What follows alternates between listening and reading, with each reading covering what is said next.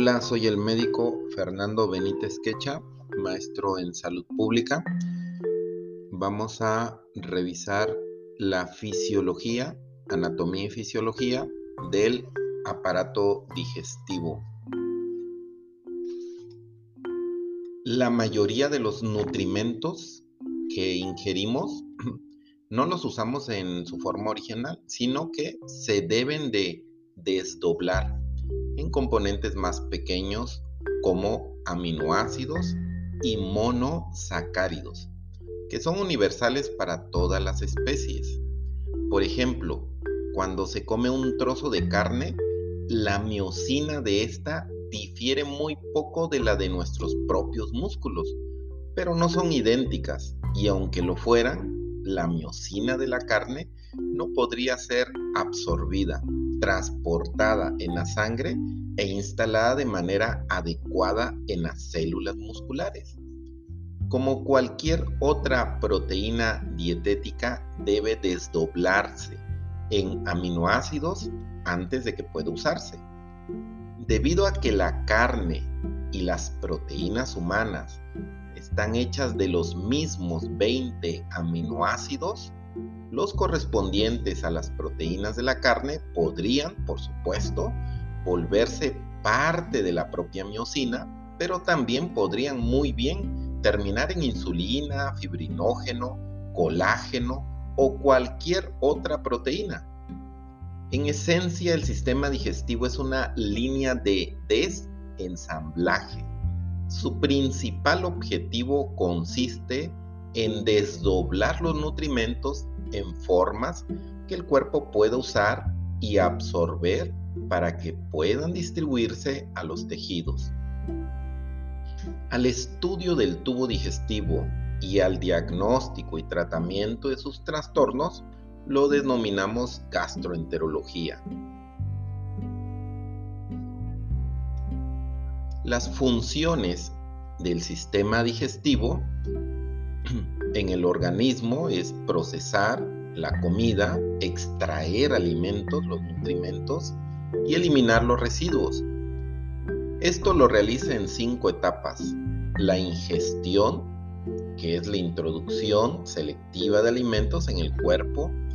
La digestión, que es el desdoblamiento mecánico y químico de los alimentos en una forma estable para el cuerpo la absorción, que es la recaptura de moléculas de nutrimentos en las células epiteliales del tubo digestivo y luego en la sangre o linfa.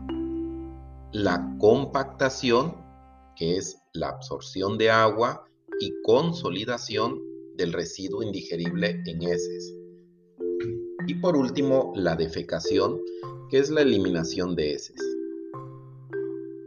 La propia etapa de digestión tiene dos facetas, la mecánica y la química.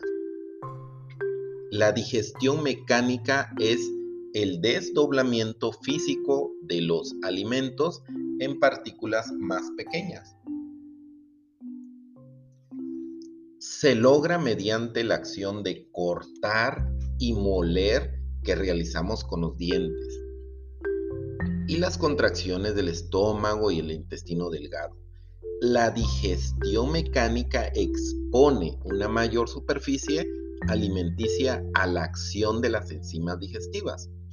Y la digestión química es una serie de reacciones de hidrólisis que divide macromoléculas en sus monómeros, en sus residuos, polisacáridos en monosacáridos, proteínas en aminoácidos, grasas en monoglicéridos y ácidos grasos, además de ácidos nucleicos en nucleótidos.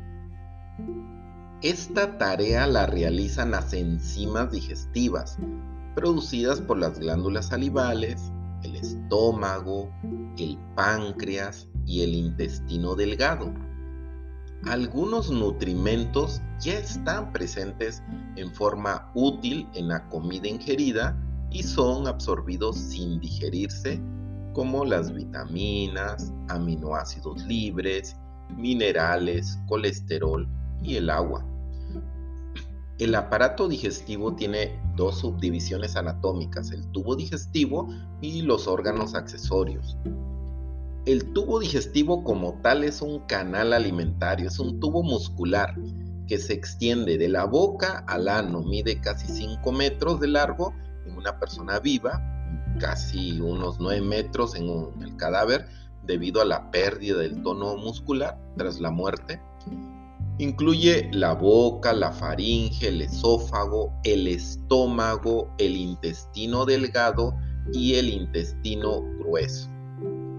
Parte de este el estómago y los intestinos constituyen el tubo gastrointestinal.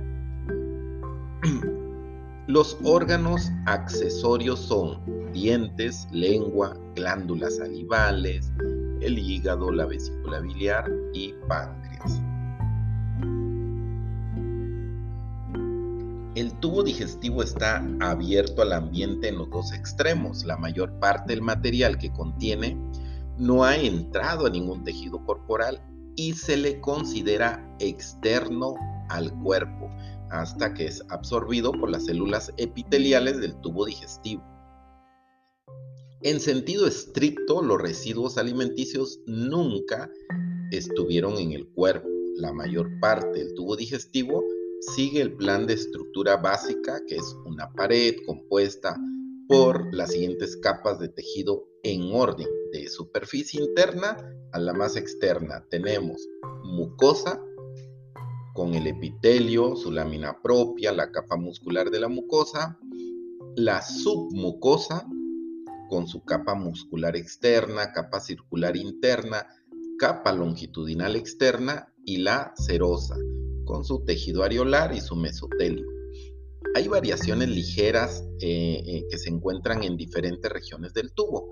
El recubrimiento interno del tubo digestivo, al que se denomina mucosa, consta de un epitelio interno, una capa de tejido conjuntivo laxo llamada lámina propia y una capa delgada de músculo liso, la capa muscular de la mucosa. El epitelio es cilíndrico, simple en la, mayor, en la mayor parte del tubo, pero pavimentoso estratificado desde la cavidad bucal hasta el esófago, así como en la parte inferior del canal anal donde el tubo está sujeto a mayor abrasión. La capa muscular de la mucosa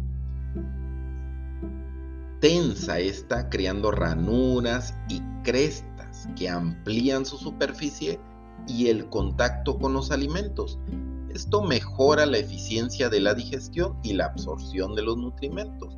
La mucosa muestra abundantes linfocitos y folículos linfáticos, el tejido linfático relacionado con la mucosa.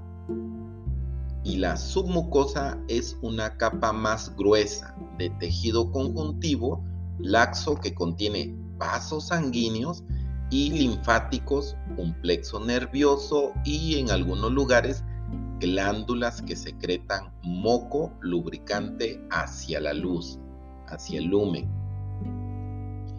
El tejido linfático relacionado con la mucosa se extiende por la submucosa en algunas partes del tubo gastrointestinal. La capa muscular externa consta de dos capas de músculo cerca de la capa externa por lo general. Las células de la capa interna rodean el tubo mientras las correspondientes a la capa externa corren en sentido longitudinal. En algunos sitios la capa circular se engrosa a partir de las válvulas, los esfínteres, que regulan el paso de material por el tubo. La capa muscular externa es responsable de la movilidad que impulsa los alimentos y los residuos por el tubo digestivo. La serosa está compuesta por una capa delgada de tejido areolar, la cual en la parte superior tiene un mesotelio pavimentoso simple.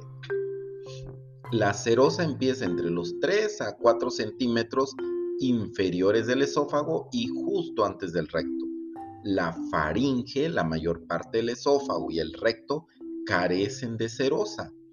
En su lugar están rodeados por una capa de tejido conjuntivo denominada adventicia, la cual intercala el tejido conjuntivo de otros órganos. El esófago, el estómago y el intestino tienen una red nerviosa a la que se denomina sistema nervioso entérico, que regula la, la movilidad, la secreción y el flujo sanguíneo del tubo digestivo.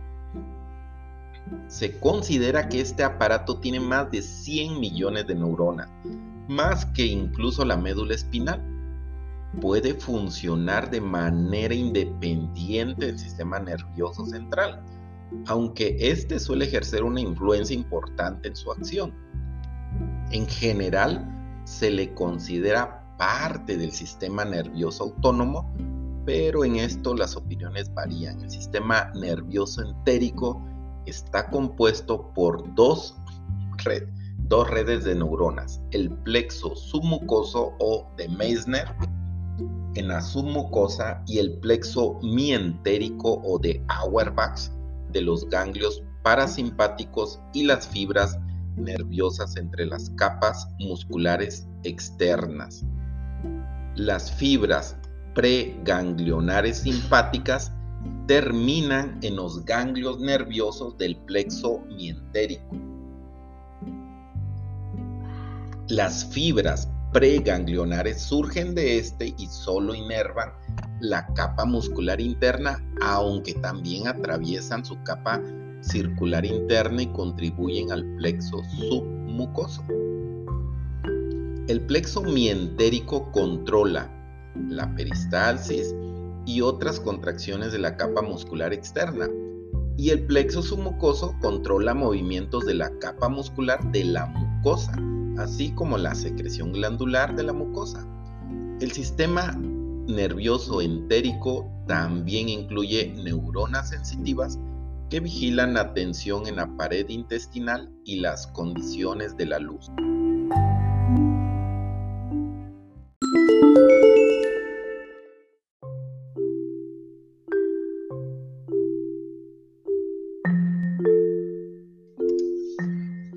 La movilidad y la secreción del tubo digestivo se controlan mediante mecanismos neuronales, hormonales y parácrinos.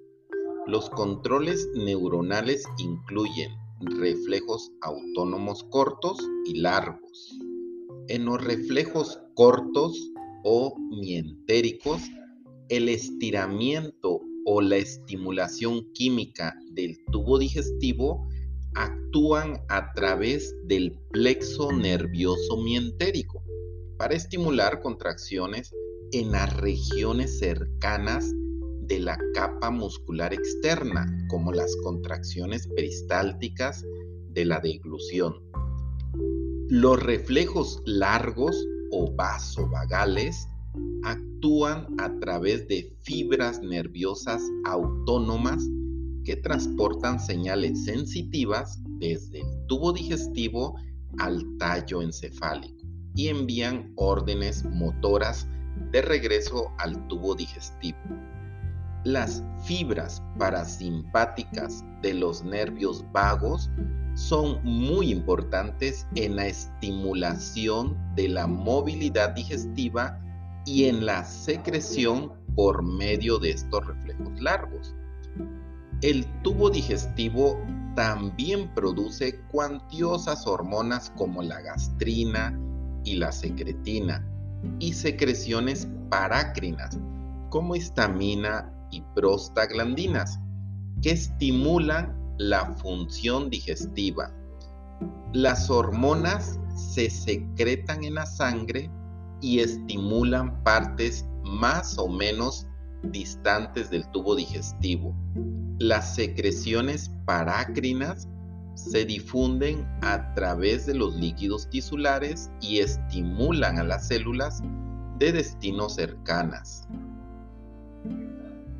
A la boca también se le conoce como cavidad bucal. Entre sus funciones incluyen la ingestión, el gusto y otras respuestas sensitivas a la comida, la masticación, la digestión química. El almidón se digiere de manera parcial ahí en la boca. La deglución, el habla y la respiración. La boca está rodeada por las mejillas, los labios, el paladar y la lengua. Su apertura anterior entre los labios es el, orificio de la boca y su apertura posterior en la garganta se denomina fauces. La boca está recubierta con epitelio pavimentoso estratificado y este epitelio está queratinizado en áreas sujetas a la mayor abrasión por parte de la comida, como las encías y la bóveda del paladar, y no lo está en áreas como el piso de la boca, el pelo del paladar y el interior de las mejillas y los labios. En estos las mejillas y los labios retienen alimentos y los empujan entre los dientes para su masticación.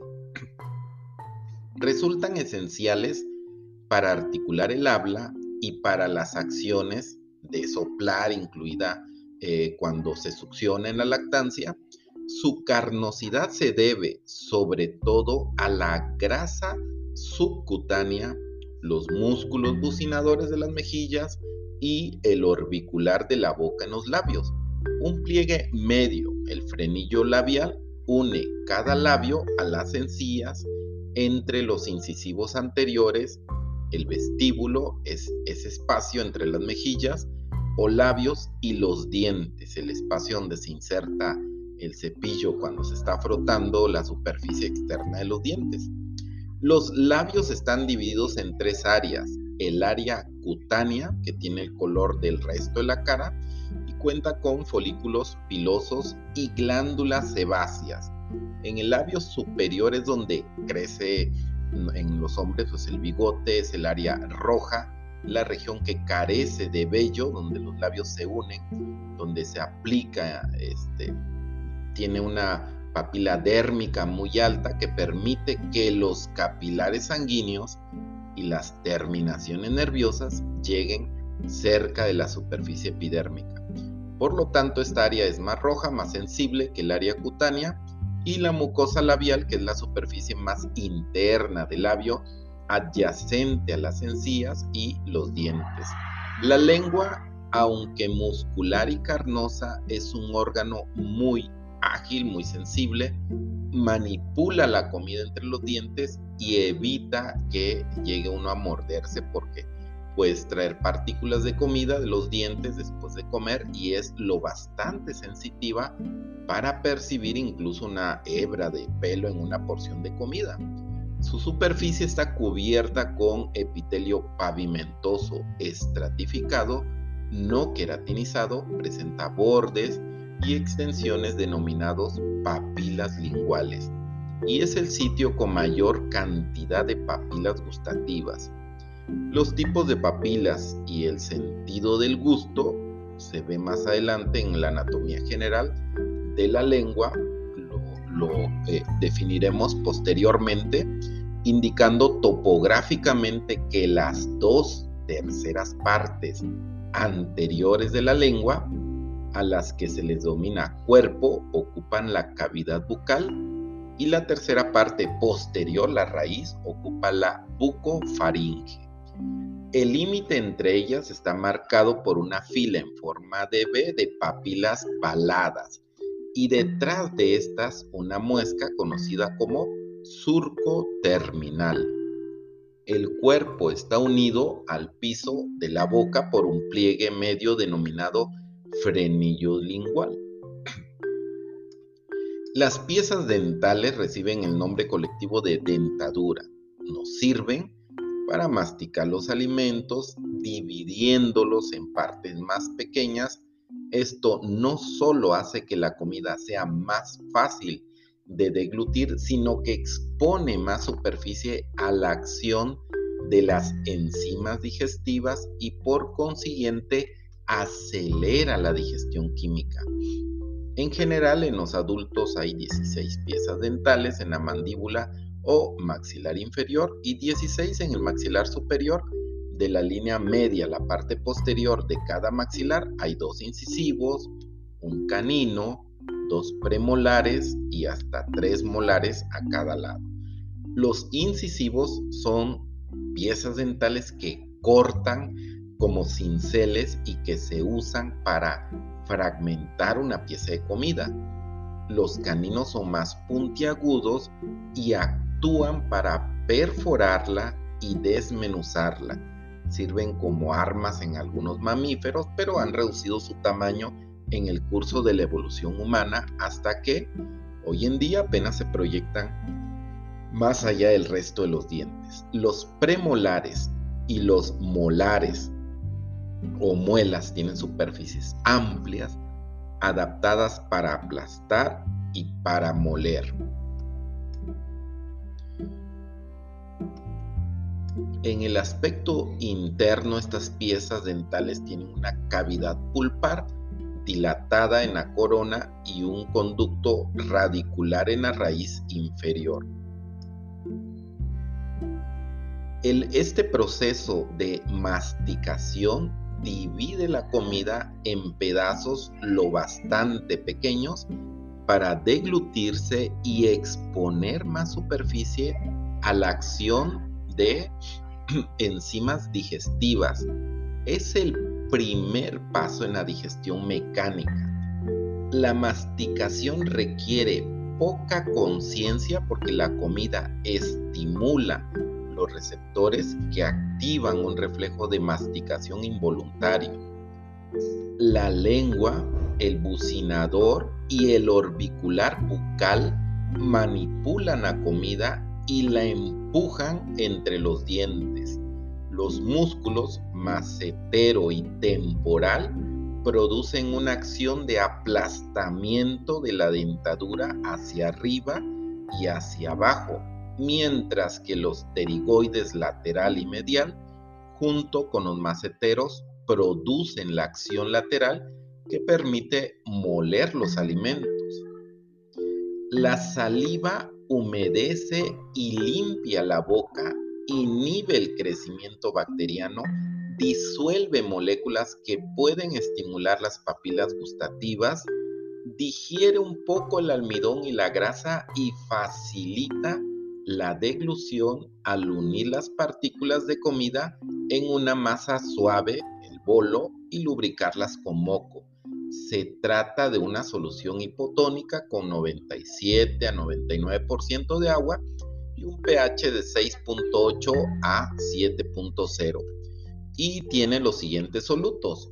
Moco que une y lubrica el bolo alimenticio electrolitos, sales de sodio, potasio, cloro, fosfato, bicarbonato, lisocima, una enzima que mata bacterias, inmunoglobulina A, que es un anticuerpo antibacteriano, amilasa salival, que es una enzima que empieza la digestión del almidón en la boca, y lipasa lingual, una enzima que empieza la digestión de la grasa en la boca, sobre todo después de que se ha deglutido el alimento.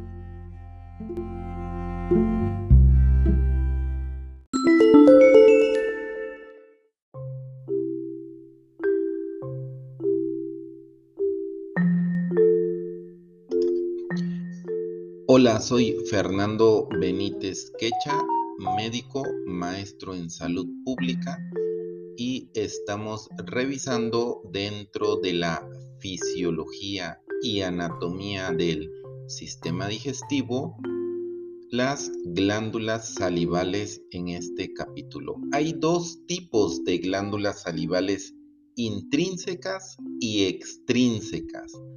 Las glándulas salivales intrínsecas son una cantidad indefinida que, eh, de pequeñas glándulas dispersas entre los demás tejidos bucales. Glándulas linguales en la lengua, glándulas labiales en el interior de los labios y glándulas bucales en el interior de las mejillas. Secretan saliva a una velocidad constante, se esté comiendo o no, pero en cantidades pequeñas. Esta saliva contiene lipasa y lisocima lingual. Las glándulas salivales extrínsecas son tres pares de órganos más grandes y discretos que se localizan fuera de la mucosa bucal. Son glándulas túbulo-acinares compuestas con un sistema de conductos en forma de árboles que llevan a la cavidad bucal.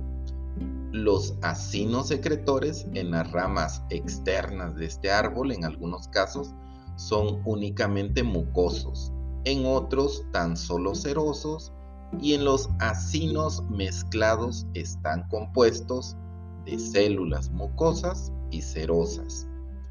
Las células cerosas secretan un fluido acuoso con enzimas y electrolitos abundantes.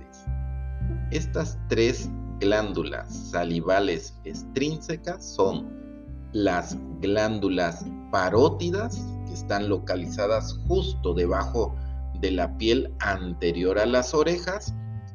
El conducto parotidio pasa en el aspecto superficial sobre el músculo macetero, perfora el músculo bucinador y se abre en la boca, opuesto al segundo molar superior. La parotiditis o paperas es la inflamación e hinchazón de una parótida causada por un virus. Las glándulas submandibulares, localizadas en la parte intermedia a lo largo del cuerpo y la mandíbula, medial a su margen, justo debajo del músculo miloioideo. El conducto submandibular se vacía en la boca en una papila al lado del frenillo lingual, cerca de los incisivos inferiores centrales. Y las glándulas sublinguales, localizadas en el piso de la boca, tienen varios conductos que se vacían en sentido posterior a las papilas en los conductos submandibulares.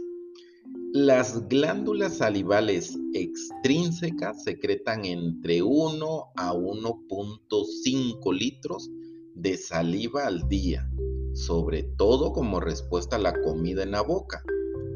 El alimento estimula los receptores bucales del gusto táctiles y de la presión que transmiten señales a un grupo de núcleos salivales en el bulbo raquídeo y la protuberancia. Estos núcleos integran información con la proveniente de centros encefálicos más elevados, de modo que aún el aroma, la vista, la idea de la comida estimulan la salivación. La irritación del estómago y el esófago por comida condimentada, ácidos estomacales, toxinas, también estimulan la salivación, tal vez como ayuda para diluir y limpiar los irritantes. Los núcleos salivales envían señales a las glándulas por medio de fibras autónomas en los nervios faciales y glosofaringios. Las fibras parasimpáticas estimulan a las glándulas para que produzcan saliva abundante y delgada con gran cantidad de enzimas. En contraste, la estimulación simpática mejora por un momento la salivación, pero su efecto primario consiste en producir saliva menos abundante, más densa, con más moco. Por esto, la boca puede sentirse pegajosa o húmeda bajo condiciones de tensión. La estimulación simpática constriñe los vasos sanguíneos de las glándulas salivales debido a que la saliva empieza como un filtrado de los capilares sanguíneos, esta vasoconstricción reduce la salivación. De igual manera, la deshidratación también la reduce porque la filtración capilar se vuelve menor. La salivación empieza cuando se filtra el agua y los electrolitos de los capilares sanguíneos de las glándulas. Las células acinares agregan mucina, milasa y lisocima al filtrado y los conductos modifican su composición electrolítica. La milasa salival empieza a digerir el almidón a medida que se mastica la comida. La lipasa lingual empieza la digestión de las grasas a una extensión un poco mayor y el moco se fija a las partículas de comida masticada en un bolo que resulta fácil de deglutir. Sin moco tendría que beberse mucho más líquido para poder deglutir la comida. La faringe es un embudo muscular que conecta la cavidad bucal con el esófago y la cavidad nasal con la laringe. Por lo tanto, es un punto donde interactúan el tubo digestivo y las vías respiratorias.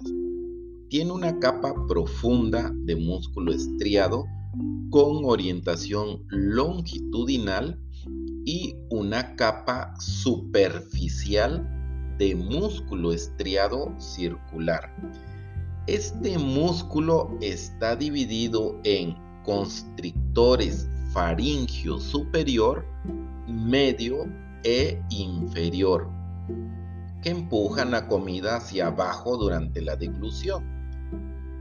Cuando no se deglute la comida, el constrictor inferior permanece contraído para excluir el aire del esófago.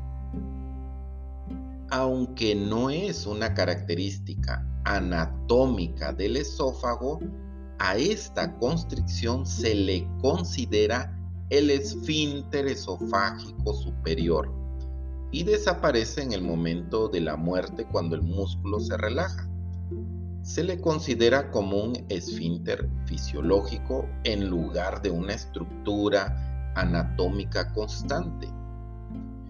El esófago es un músculo, es un tubo muscular recto de 25 a 30 centímetros de largo, empieza en el nivel de la vértebra C6 de la cervical 6 y en el cartílago cricoides inferior a la laringe y posterior a la tráquea. Después de descender a través del mediastino, penetra en el diafragma por una apertura a la que se le domina hiato esofágico.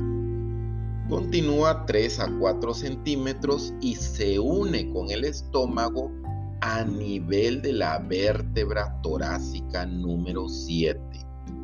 A su apertura en el estómago se le denomina orificio cardias, cuyo nombre proviene de su proximidad, su proximidad con el corazón.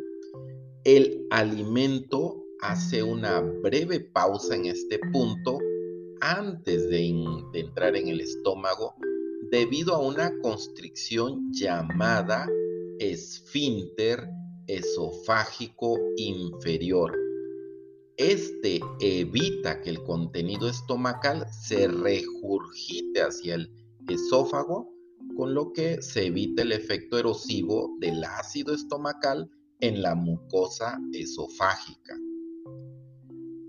La pirosis es la sensación quemante producida por el reflujo de ácido en el esófago.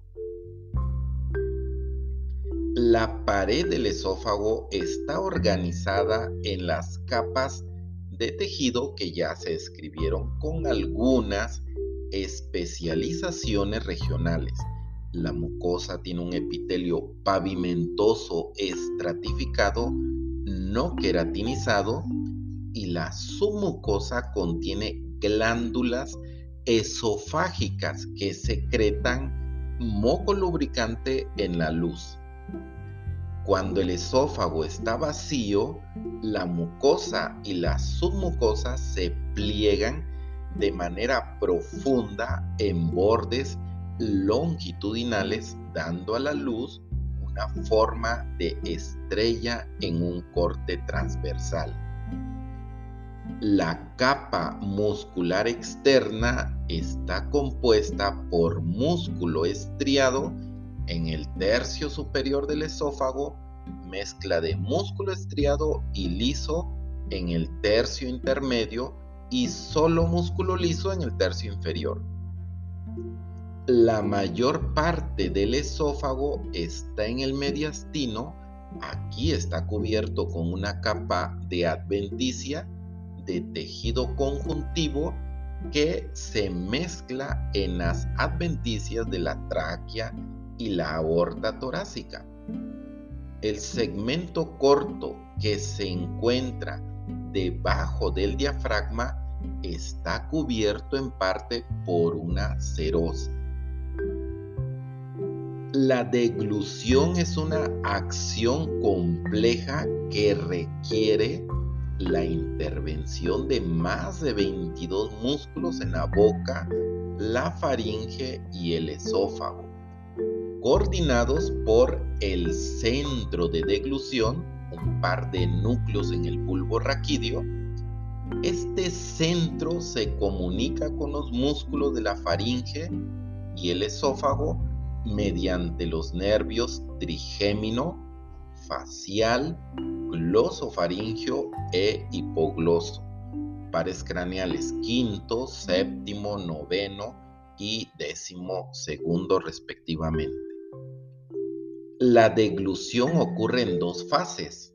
La fase bucal, que está bajo control voluntario, la lengua reúne la comida, la presiona contra el paladar para formar un bolo y la empuja en sentido posterior. La comida se acumula en la bucofaringe enfrente del colgajo de la epiglotis.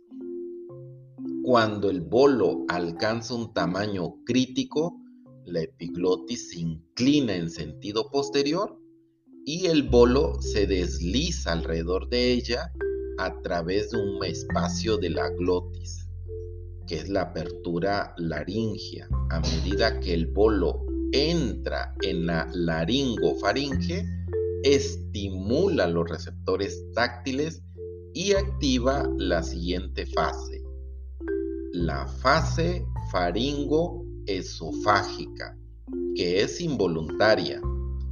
Tres acciones bloquean a la comida y la bebida para que no reingresen en la boca o entren en la cavidad nasal o la laringe. 1. La raíz de la lengua bloquea la cavidad oral. 2. El velo del paladar se eleva y bloquea la nasofaringe. Y 3. Los músculos infrayoideos empujan a la laringe hacia arriba para que se una a la epiglotis mientras los pliegues vestibulares se aducen para cerrar las vías respiratorias. El bolo de comida es llevado hacia abajo por una combinación del constrictor faringio superior, luego el medio y por último el inferior. A medida que el bolo entra en el esófago, lo estira y activa la peristalsis, que es una onda de contracción. Esta contracción muscular empuja el bolo hacia adelante y esta movilidad esofágica es un reflejo involuntario a pesar de que el músculo esofágico superior es de tipo estriado. La peristalsis es moderada en parte por un reflejo corto en el plexo nervioso mientérico. El bolo estimula los receptores de estiramiento que alimentan el plexo nervioso que transmite señales a la capa muscular externa atrás y adelante del bolo. El músculo circular detrás del bolo se constriñe y empuja hacia abajo. Adelante del bolo el músculo circular se relaja mientras el músculo longitudinal se contrae. La última acción tira de la pared del esófago hacia arriba, lo que lo acorta y ensancha un poco para que reciba el alimento que está descendiendo.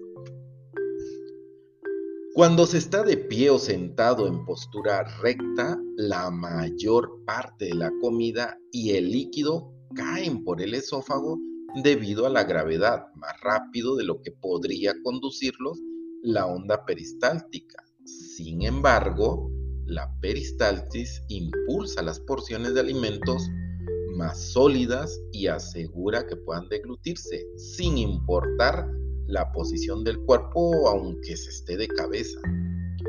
Por lo general, el líquido alcanza el estómago en un lapso de 1 a 2 segundos, mientras que un bolo alimenticio tarda de 4 a 8 segundos. A medida que un bolo alcanza el extremo inferior del esófago, el esfínter esofágico inferior se relaja para dejarlo pasar hacia el estómago. El estómago es, es, un saco muscular de la cavidad abdominal superior izquierdo, inferior de manera inmediata al diafragma, funciona de manera primordial como un órgano de almacenamiento de comida con un volumen interno de casi 50 mililitros cuando está vacío y de 1 a 1.5 litros después de una comida regular. Cuando está demasiado lleno, puede contener hasta 4 litros y extenderse casi hasta la pelvis.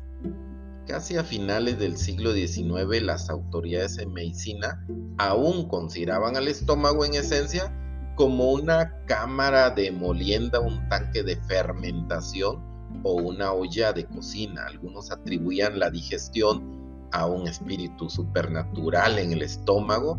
Ahora se sabe que por medios mecánicos desdobla la comida en partículas, la licúa y empieza la digestión química de proteínas y grasa. Esto produce una sopa o pasta que es una mezcla de alimentos no digeridos conocida como quimo. La mayor parte de la digestión ocurre después de que el quimo pasa al intestino delgado.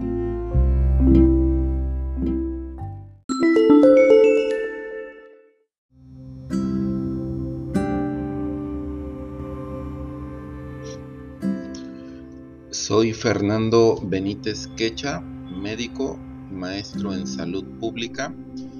Vamos a continuar con la revisión de la anatomía y fisiología del sistema digestivo.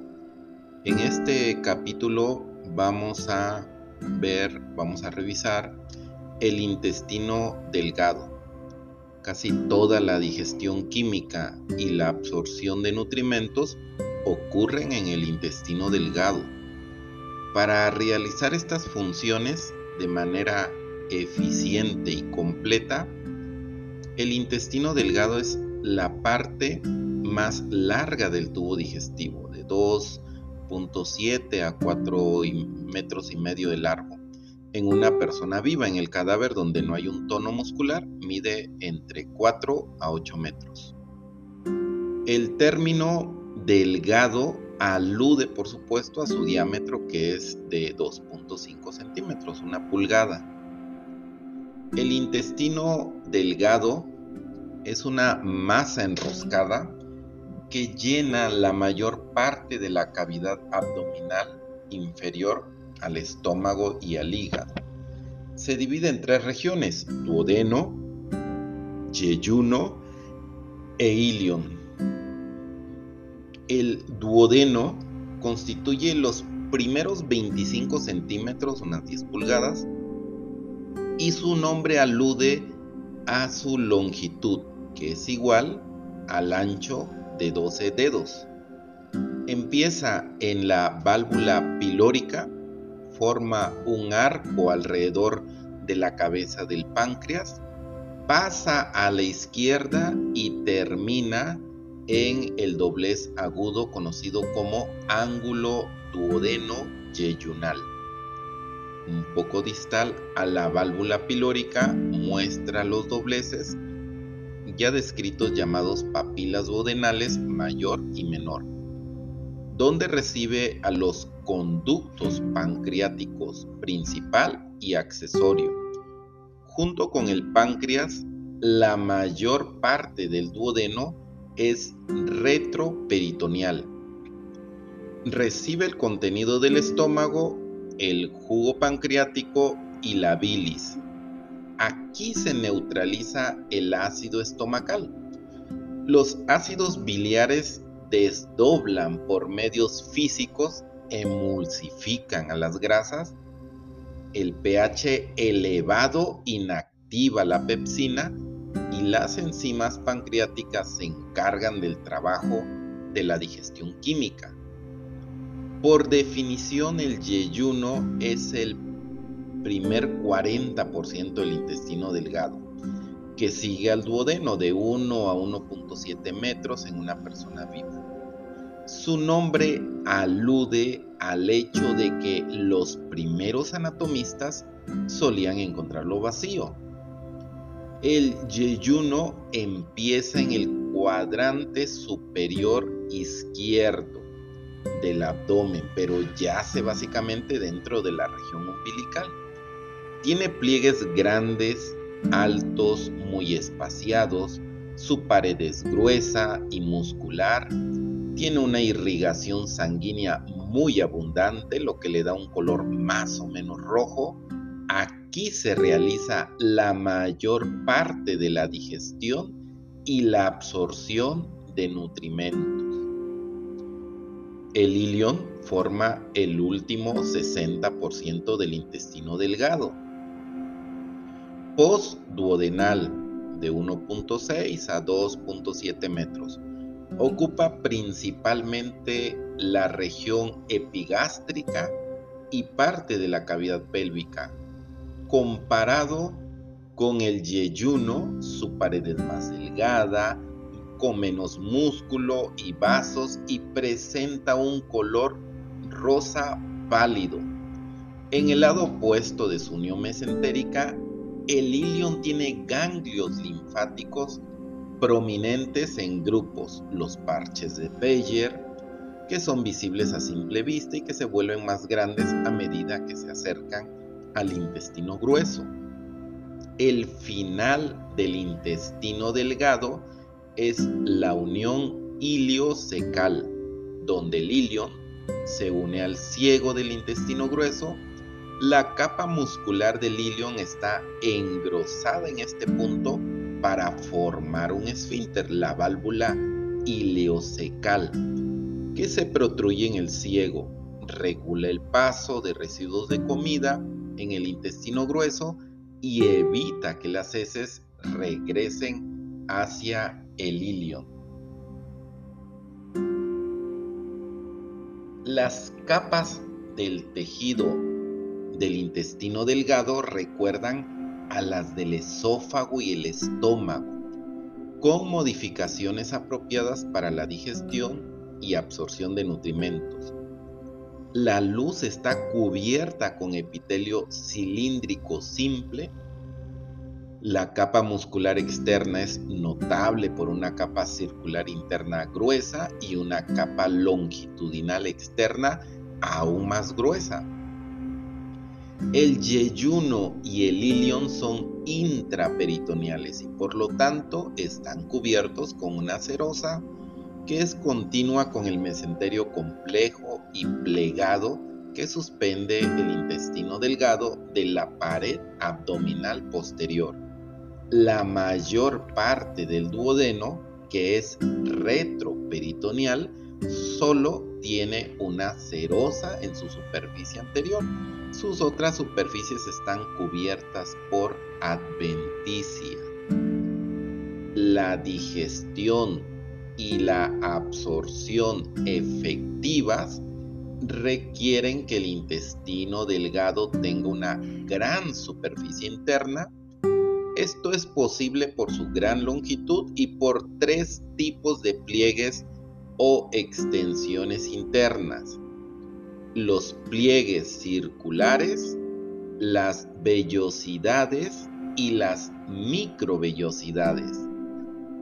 Si la mucosa fuera lisa como el interior de una manguera, tendría una superficie de 0.3 a 0.5 metros cuadrados, pero con estas elaboraciones, con estos pliegues, su superficie real es de casi 200 metros cuadrados. Resulta evidente que otorga una gran ventaja para la absorción de nutrimentos. Los pliegues circulares aumentan la superficie en un factor de 2 a 3. Las vellosidades en uno de 10 y las microvellosidades en un factor de 20. Los pliegues más largos de la pared intestinal son transversos a los pliegues en espiral de hasta 10 milímetros de alto a los que se les denomina pliegues circulares. Estos solo incluyen la mucosa y la submucosa. No son visibles en la superficie externa, que es lisa, hacen que el quimo fluya en una ruta en especial a lo largo del intestino, lo que hace más lento su avance, causa más contacto con la mucosa y promueve una mezcla y una absorción de nutrimentos más completa. Estos pliegues empiezan en el duodeno, alcanzan su mayor altura en el yeyuno y se vuelven pequeños y escasos en el ilion. Están ausentes en la mitad distal del ilion pero en este punto ya se alcanzó la mayor parte de la absorción de nutrimentos. Al examinar la mucosa de cerca parece como si estuviera cubierta por pelusa, como una toalla de felpa. Esto se debe a las extensiones denominadas vellosidades de 0.5 a 1 milímetro de alto con forma de lengua o dedo las vellosidades son más largas en el duodeno y se vuelven cada vez más cortas en regiones más distales del intestino. Una vellosidad está cubierta con dos tipos de células epiteliales, enterocitos cilíndricos y células caliciformes, secretoras de moco. Al igual que las células epiteliales del estómago, las del intestino delgado están unidas por uniones intercelulares herméticas que evitan que las enzimas digestivas se filtren entre ellas. El núcleo de una vellosidad está lleno con tejido areolar de la lámina propia Incrustado en este tejido se encuentra una arteriola, una red capilar, una vénula y un capilar linfático, que se conoce como vaso quilífero. Estos capilares sanguíneos absorben la mayor parte de los nutrimentos, pero los vasos quilíferos absorben más lípidos le dan a su contenido un aspecto de linfa, del que proviene su nombre. El núcleo de la vellosidad también tiene unas cuantas células de músculo liso que se contraen de manera periódica. Esto mejora la mezcla del quimo en la luz intestinal y extrae linfa de los vasos quilíferos a los linfáticos más grandes de la submucosa.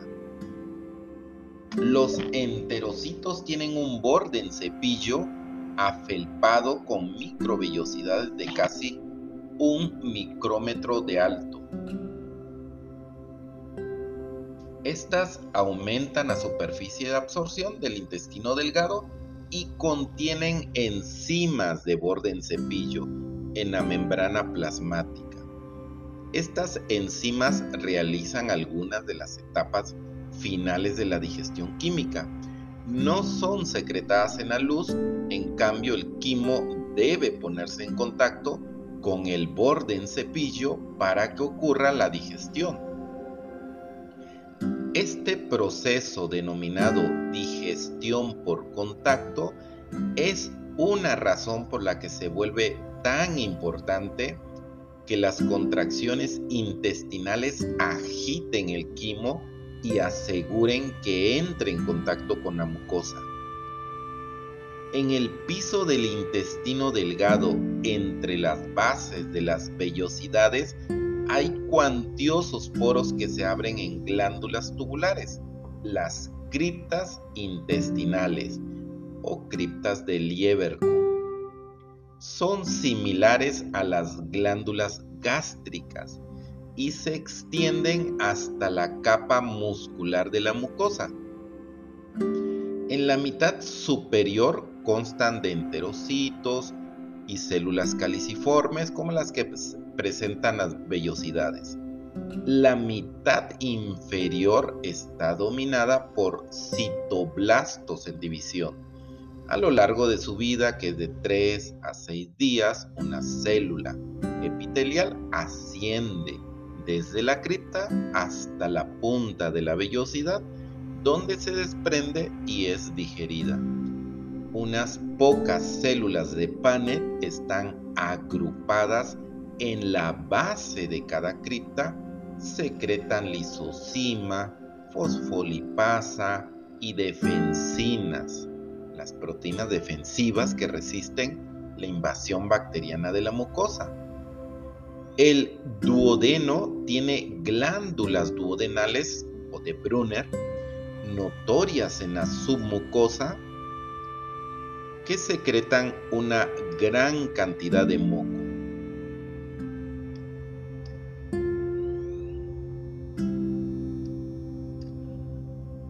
Y también abundante bicarbonato que neutraliza el ácido estomacal y protege a la mucosa de sus efectos erosivos. En todo el intestino delgado, la lámina propia y la submucosa presentan una amplia población de linfocitos, los cuales interceptan a los patógenos antes de que estos puedan invadir la circulación sanguínea en algunos lugares se encuentran reunidos en folículos linfáticos notorios, como en los parches de Peyer, de Lilion. Y las criptas intestinales secretan de 1 a 2 litros de jugo intestinal al día, sobre todo como respuesta a ácido, quimo hipotónico y distensión del intestino. Este líquido presenta un pH de 7.4 a 7.8, contiene agua y moco, pero pocas enzimas. Casi todas las enzimas que funcionan en el intestino delgado se encuentran en el borde en cepillo y en el jugo pancreático. Las contracciones del intestino delgado tienen tres funciones. Uno, mezclar el quimo con el jugo intestinal, bilis y jugo pancreático, lo que permite que estos líquidos neutralicen el ácido y digieran nutrimentos de manera más efectiva. Dos, Combinar quimo y ponerlo en contacto con la mucosa para que se realice la digestión por contacto y absorción de nutrimentos. Y tercero, mover residuos hacia el intestino grueso.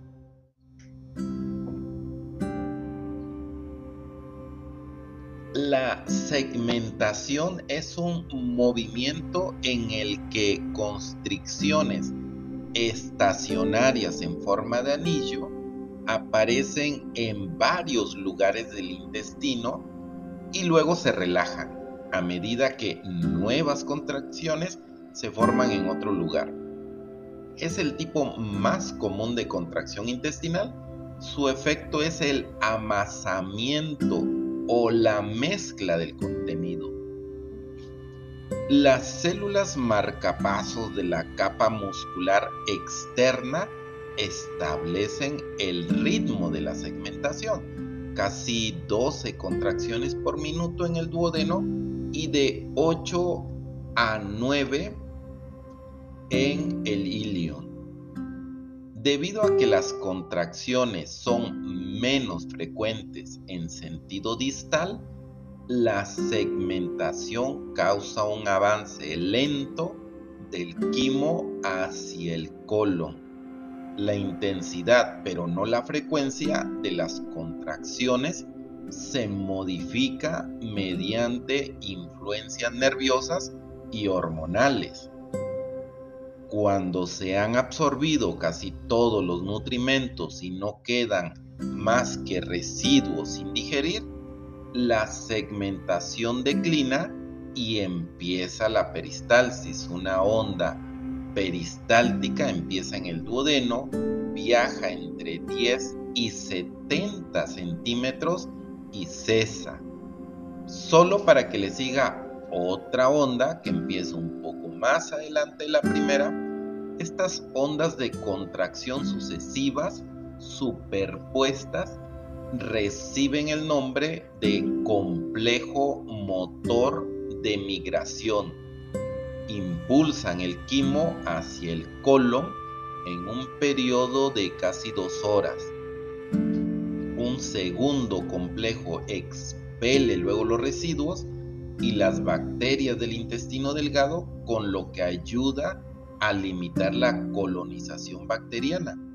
Cuando el estómago se llena de nuevo en la siguiente comida, se suprime la peristalsis y se reactiva la segmentación.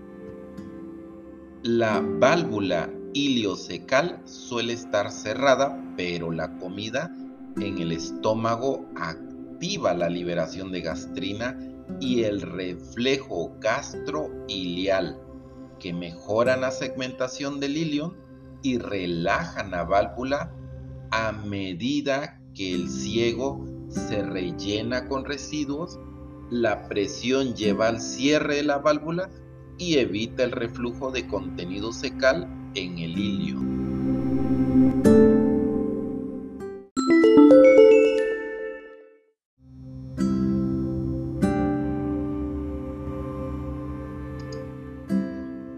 digestión química y absorción en el sistema digestivo. En esencia, la digestión química y la absorción de nutrimentos terminan en el momento en que los residuos de comida dejan el intestino delgado y entran en el ciego.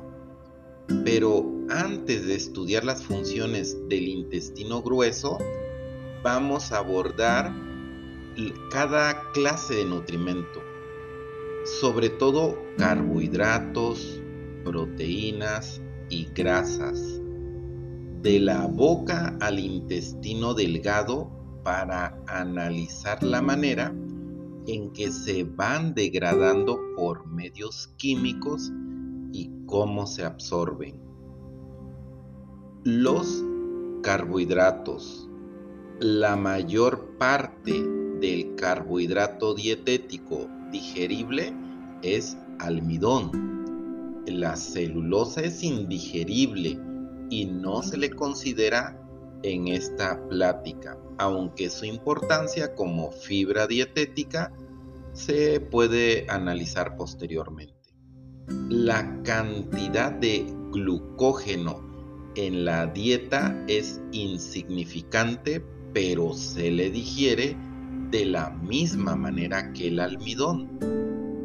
Primero, el almidón se digiere en oligosacáridos de hasta 8 residuos de glucosa de largo, luego en maltosa disacárida y por último en glucosa, que se absorbe en el intestino delgado. El proceso inicia en la boca donde la amilasa salival hidroliza el almidón en oligosacáridos, la amilasa salival funciona mejor a un pH de 6.8 a 7, típico de la cavidad bucal. Se desnaturaliza con rapidez después de entrar en contacto con el ácido estomacal, pero puede digerir almidón hasta por un periodo de 1 a 2 horas en el estómago siempre y cuando esté en medio de la masa de la comida y escape al contacto con el ácido. Por lo tanto, la amilasa funciona más tiempo cuando el volumen de comida es mayor, sobre todo en el fondo, donde la movilidad gástrica es más débil y un bolo alimenticio precisa de más tiempo para desdoblarse. A medida que el ácido, la pepsina y las contracciones de mezcla del estómago desdoblan el bolo, se desnaturaliza la milasa y no funciona un pH menor de 4.5. Debido a que es una proteína, la amilasa es digerida entonces por la pepsina junto con las proteínas dietéticas. Casi 50% del almidón dietético es digerido antes de que alcance el intestino delgado. Su digestión se reanuda cuando el quimo se mezcla con la amilasa pancreática en el intestino delgado. En 10 minutos el almidón se convierte por completo en oligosacáridos y maltosa. Su digestión se completa cuando el quimo entra en contacto con el borde en cepillo de los enterocitos, en donde dos enzimas, dextrinasa y glucoamilasa, hidrolizan los oligosacáridos que son de tres o más residuos de largo. La tercera enzima maltasa hidroliza la maltosa en glucosa.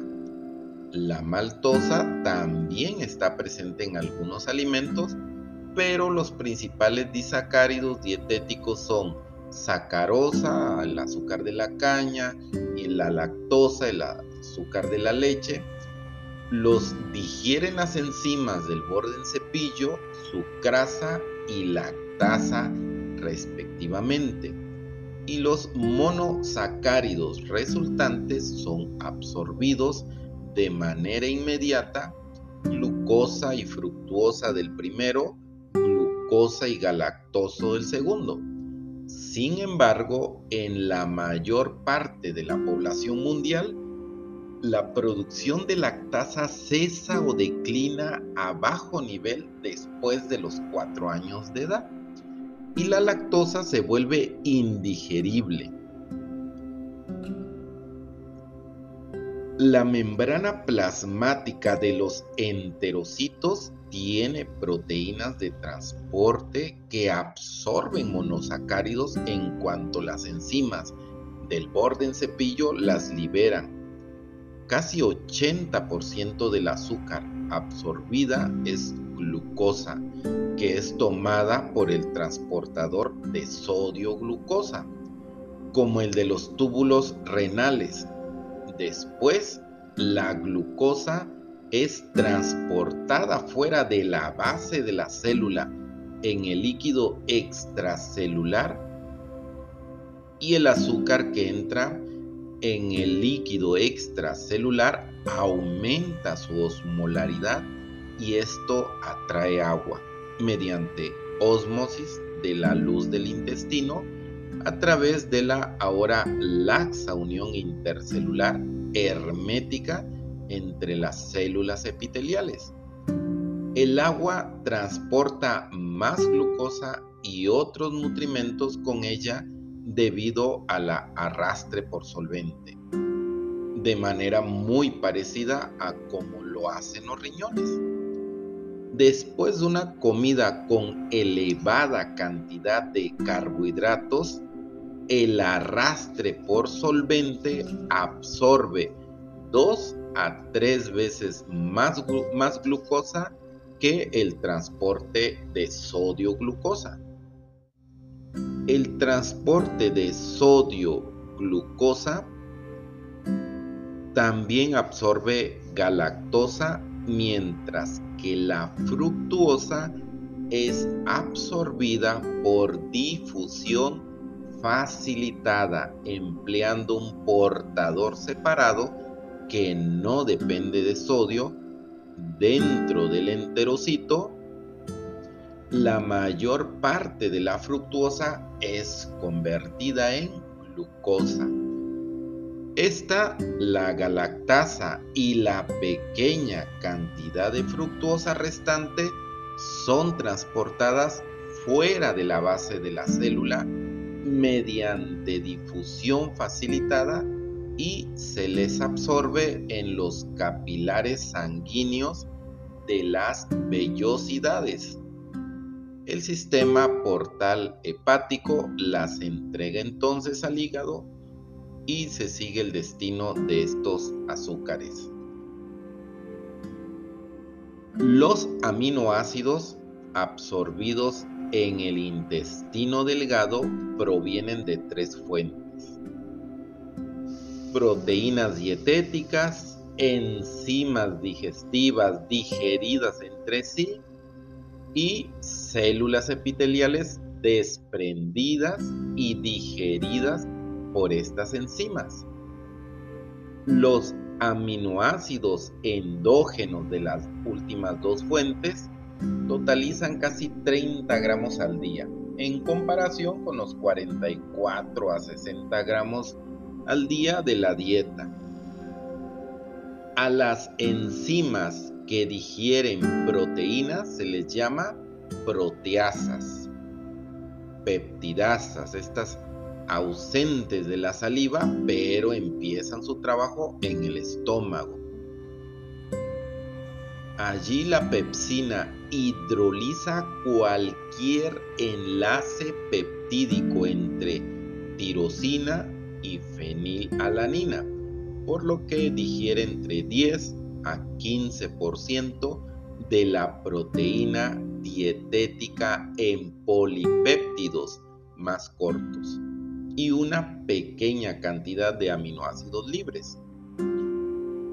La pepsina tiene un pH óptimo de 1.5 a 3.5, de modo que está inactivada cuando pasa al duodeno y se mezcla con el jugo pancreático alcalino de un pH de 8.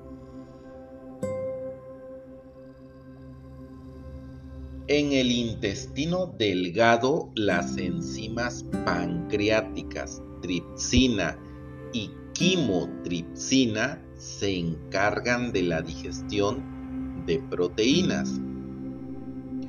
Por hidrólisis de las peptidasas en oligopéptidos aún más cortos, por último estos son separados de aminoácido en aminoácido por medio de tres enzimas. La carboxipeptidasa que elimina los aminoácidos del extremo de la cadena y las aminopeptidasas los eliminan del extremo amino. Y tercero, la dipeptidasa divide los dipéptidos intermedios y libera los últimos dos aminoácidos libres. Los últimos dos son enzimas del borde en cepillo, mientras que la carboxipeptidasa es una secreción pancreática. La absorción de aminoácidos es similar a la de monosacáridos. Los enterocitos tienen varios cotransportadores de aminoácidos dependientes de sodio para diferentes clases de aminoácidos. También es posible absorber dipéptidos y tripéptidos, pero se les hidroliza dentro de los enterocitos antes de que se liberen sus aminoácidos en la circulación sanguínea. En las, superficies basales de las células, los aminoácidos se comportan como los monosacáridos. Dejan la célula por difusión facilitada, entran en los capilares de las vellosidades y se les aleja en la circulación portal hepática. Las células de absorción de los lactantes pueden tomar intactas las proteínas por pinocitosis y liberarlas en la sangre por exocitosis. Esto permite que la inmunoglobulina A de la leche materna pase a la circulación sanguínea del lactante, lo que confiere inmunidad pasiva de la madre al neonato. Sin embargo, tiene la desventaja de que las proteínas intactas que entran en la sangre del lactante son detectadas como antígenos externos y en ocasiones desencadenan alergias a los alimentos.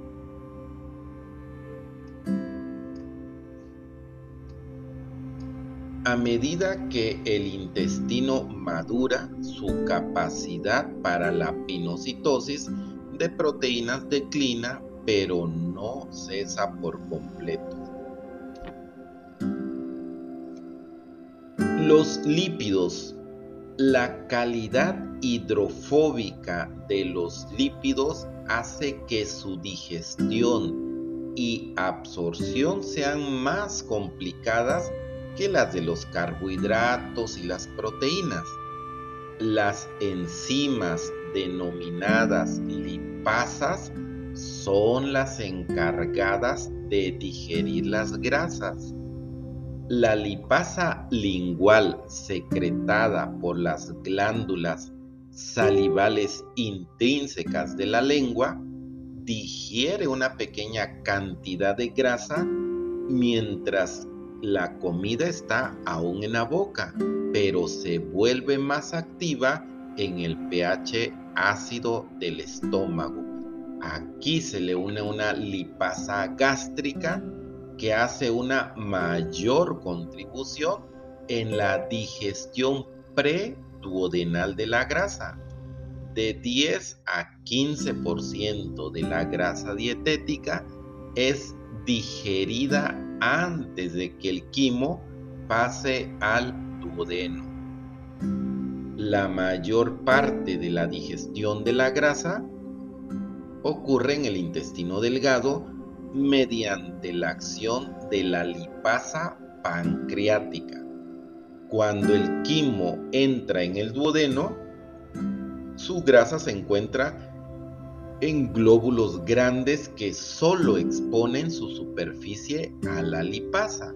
La digestión de la grasa sería más bien lenta e ineficiente si permaneciera de esta manera. En cambio, ciertos compuestos de la bilis, lecitina y ácidos biliares, la dividen en gotitas de emulsión más pequeñas. Estos agentes tienen regiones hidrofóbicas atraídas a la superficie de un glóbulo de grasa y regiones hidrofílicas atraídas al agua circundante. La agitación producida por la segmentación intestinal divide la grasa en gotitas hasta de un micrómetro y una cubierta de lecitina y ácidos biliares evitan que se rompa exponiendo aún más superficie a la acción enzimática. Después de una comida en el intestino delgado hay suficiente lipasa pancreática como para digerir la ingesta diaria promedio de grasa en un lapso de 1 a 2 minutos. Cuando la lipasa actúa sobre un triglicérido, elimina el primer y el tercer ácido graso de la estructura de glicerol y suele dejar el intermedio. Por lo tanto, los productos de la acción de la lipasa son dos ácidos grasos libres y un monoglicérido. La absorción de estos productos y otros lípidos depende de gotitas diminutas en la bilis llamadas micelas. Las micelas formadas en el hígado constan de 20 a 40 moléculas de ácido biliar agregadas con sus grupos hidrofílicos hacia afuera y sus anillos esteroideos hidrofóbicos hacia adentro. Los fosfolípidos y el colesterol de la bilis se difunden en el centro de la micela para formar su núcleo. Las micelas pasan por el conducto colédoco hacia el duodeno, donde absorben vitaminas solubles en grasa más colesterol. Los ácidos grasos libres y los monoglicéridos producidos por la digestión de grasa, debido a sus superficies hidrofílicas cargadas, las micelas permanecen suspendidas en agua con más facilidad que los lípidos libres.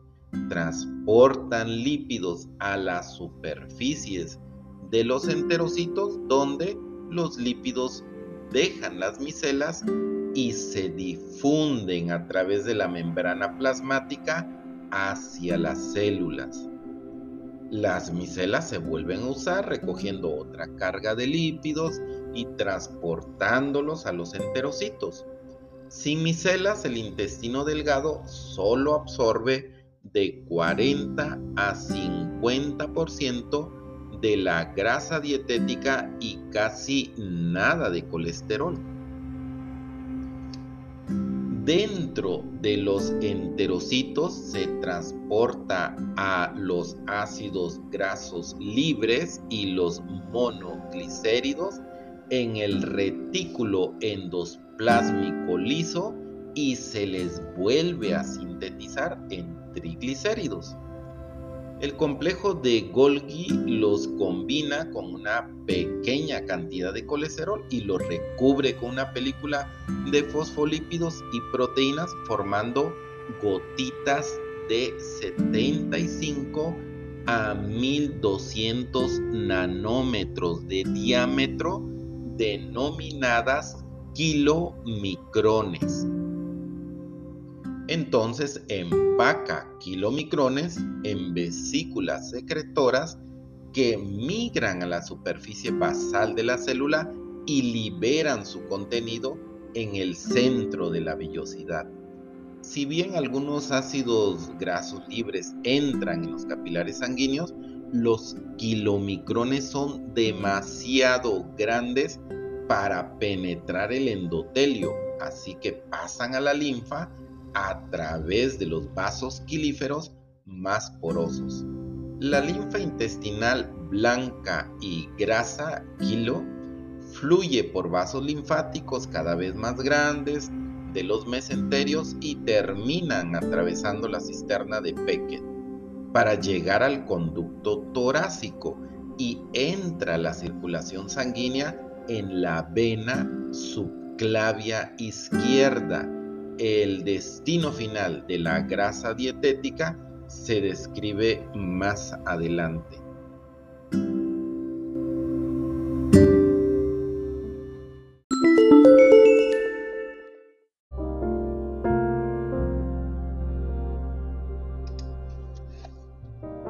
Hola, soy Fernando Benítez Quecha, maestro en salud pública, médico y catedrático en anatomía, fisiología y patología. En este capítulo vamos a revisar la digestión de ácidos nucleicos, vitaminas, minerales y agua. Los ácidos nucleicos DNA y RNA están presentes en cantidades más pequeñas que los polímeros que se han analizado en los capítulos anteriores.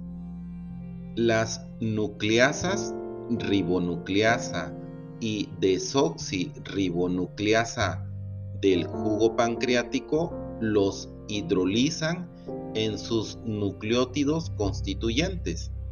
Luego, las nucleosidasas y fosfatasas del borde en cepillo descomponen estos nucleótidos en iones fosfato ribosa del RNA o desoxirribosa del DNA y bases nitrogenadas.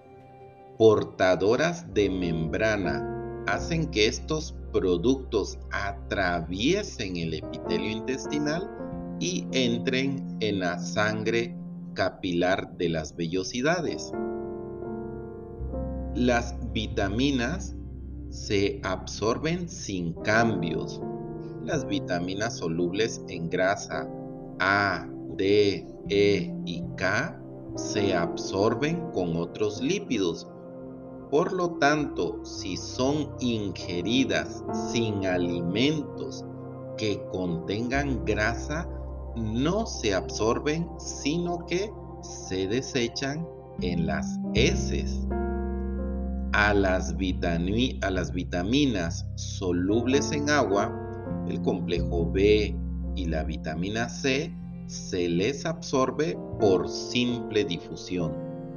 Una, excepción es la vitamina B12, una molécula demasiado grande que se absorbe mal a menos que esté unida al factor intrínseco del estómago. El complejo B12 factor intrínseco se fija entonces a receptores en las células de absorción del ilion distal, donde se le toma por endocitosis mediada por receptores. Los minerales en todo el intestino delgado se absorben, electrolitos, los iones sodio son cotransportados con azúcares y aminoácidos. Los iones cloruro son transportados de manera activa en el ilion distal por una bomba que los intercambia por iones bicarbonato, revirtiendo el intercambio cloruro-bicarbonato que ocurre en el estómago. Los iones potasio se absorben por difusión simple. La concentración de potasio del quimo se eleva a medida que el agua se absorbe de él, creando un, gradiente favorable a la absorción de potasio. En la diarrea, cuando la absorción de agua es difícil, los iones potasio permanecen en el intestino y se desechan con las heces. Por lo tanto, la diarrea crónica puede llevar a hipopotasemia.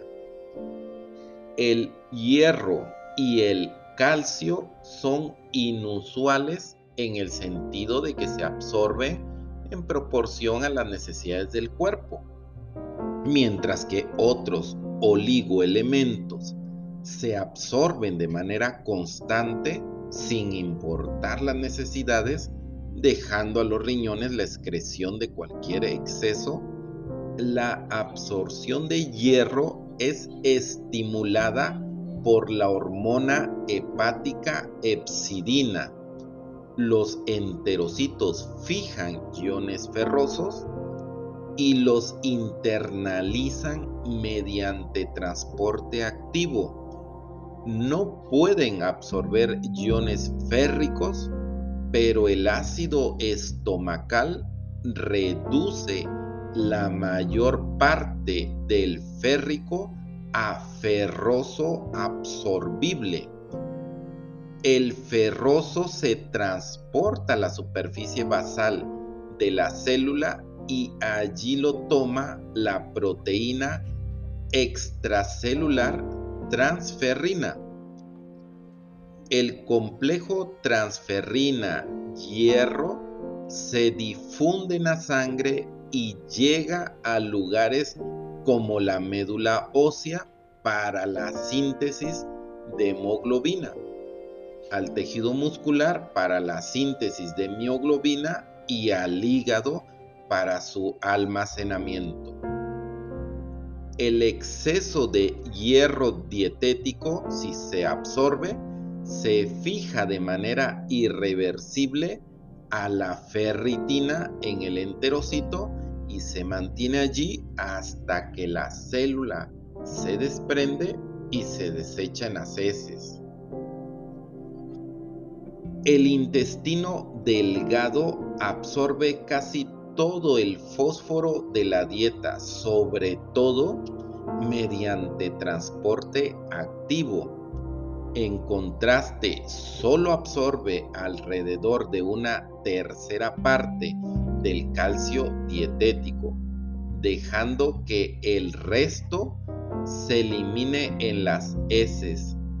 En el duodeno, el calcio se absorbe por la ruta transcelular. Entra en el enterocito a través de los canales de calcio en la membrana plasmática apical y se fija a una proteína citoplasmática denominada calvindina. Esto mantiene la concentración intracelular de calcio libre, conservando un gradiente que favorece la recaptura de calcio. Lo que queda de calcio libre en el citoplasma es bombeado fuera por el lado basal de la célula mediante transporte activo empleando una, proteína llamada calcio ATPasa, además de con transporte bidireccional sodio-calcio. Desde allí entra en los capilares sanguíneos de la, de la vellosidad.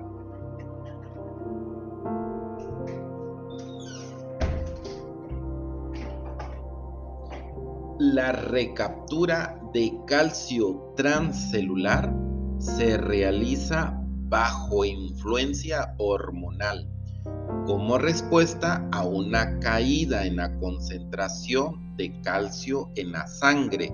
Se secreta paratirina que estimula a los riñones para que sinteticen vitamina D a partir de los precursores elaborados por la epidermis y el hígado. Luego, la vitamina D afecta las células de absorción del duodeno de tres maneras. Aumenta la cantidad de canales de calcio en la membrana apical, la de calvindina en el citoplasma y la de bombas calcio ATPasa en la membrana basal. Así aumenta la absorción de calcio dietético y eleva la concentración de calcio en sangre. Debido a su mayor longitud, el yeyuno y el ilion absorben mucho más calcio que el duodeno pero aquí por ruta paracelular, pasando entre las células y de manera independiente de las hormonas. La mayor parte del calcio absorbido proviene de productos lácteos, aunque los vegetales verdes también contienen elevadas cantidades de calcio, poco de este se absorbe porque cuenta con un agente de fijación de calcio, el oxalato, que hace que el calcio no esté disponible para su absorción. El aparato digestivo es uno de los varios sistemas que intervienen en el equilibrio hídrico. El tubo digestivo recibe casi 9 litros de agua al día, 700 mililitros en la comida, litro y medio de bebidas y 6 litros o más en secreciones gastrointestinales, saliva, jugo gástrico, bilis, jugo pancreático y jugos intestinales. El intestino delgado absorbe casi 8 litros de agua y el intestino grueso 800 mililitros, dejando que 200 mililitros se vacíen a diario en las heces. El agua se absorbe por ósmosis después de la absorción de sales y nutrimentos orgánicos que crean un gradiente osmótico de la luz intestinal al líquido extracelular. La diarrea se presenta cuando el intestino grueso absorbe muy poca agua. Esto ocurre cuando la presencia de bacterias irritan el intestino y las heces pasan demasiado rápido para que se dé una reabsorción adecuada o cuando las heces contienen concentraciones muy elevadas de un soluto como la lactosa que se opone a la absorción osmótica de agua. El estreñimiento ocurre cuando el movimiento fecal es lento, se reabsorbe demasiada agua y las heces se endurecen. Esto puede deberse a falta de fibra dietética, carencia de ejercicio, alteraciones emocionales o abuso de laxantes a largo plazo. El intestino delgado absorbe casi todo el fósforo de la dieta, sobre todo mediante transporte activo. En contraste, solo absorbe alrededor de una tercera parte del calcio dietético, dejando que el resto se elimine en las heces. En el duodeno el calcio se absorbe por una ruta transcelular.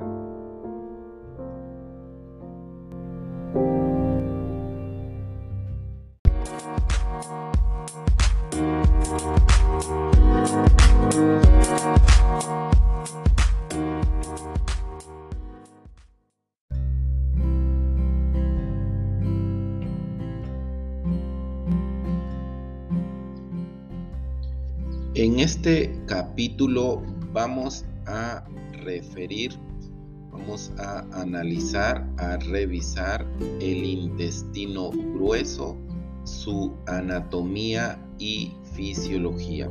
Soy Fernando Benítez Quecha, médico, maestro en salud pública, catedrático de anatomía, fisiología y patología.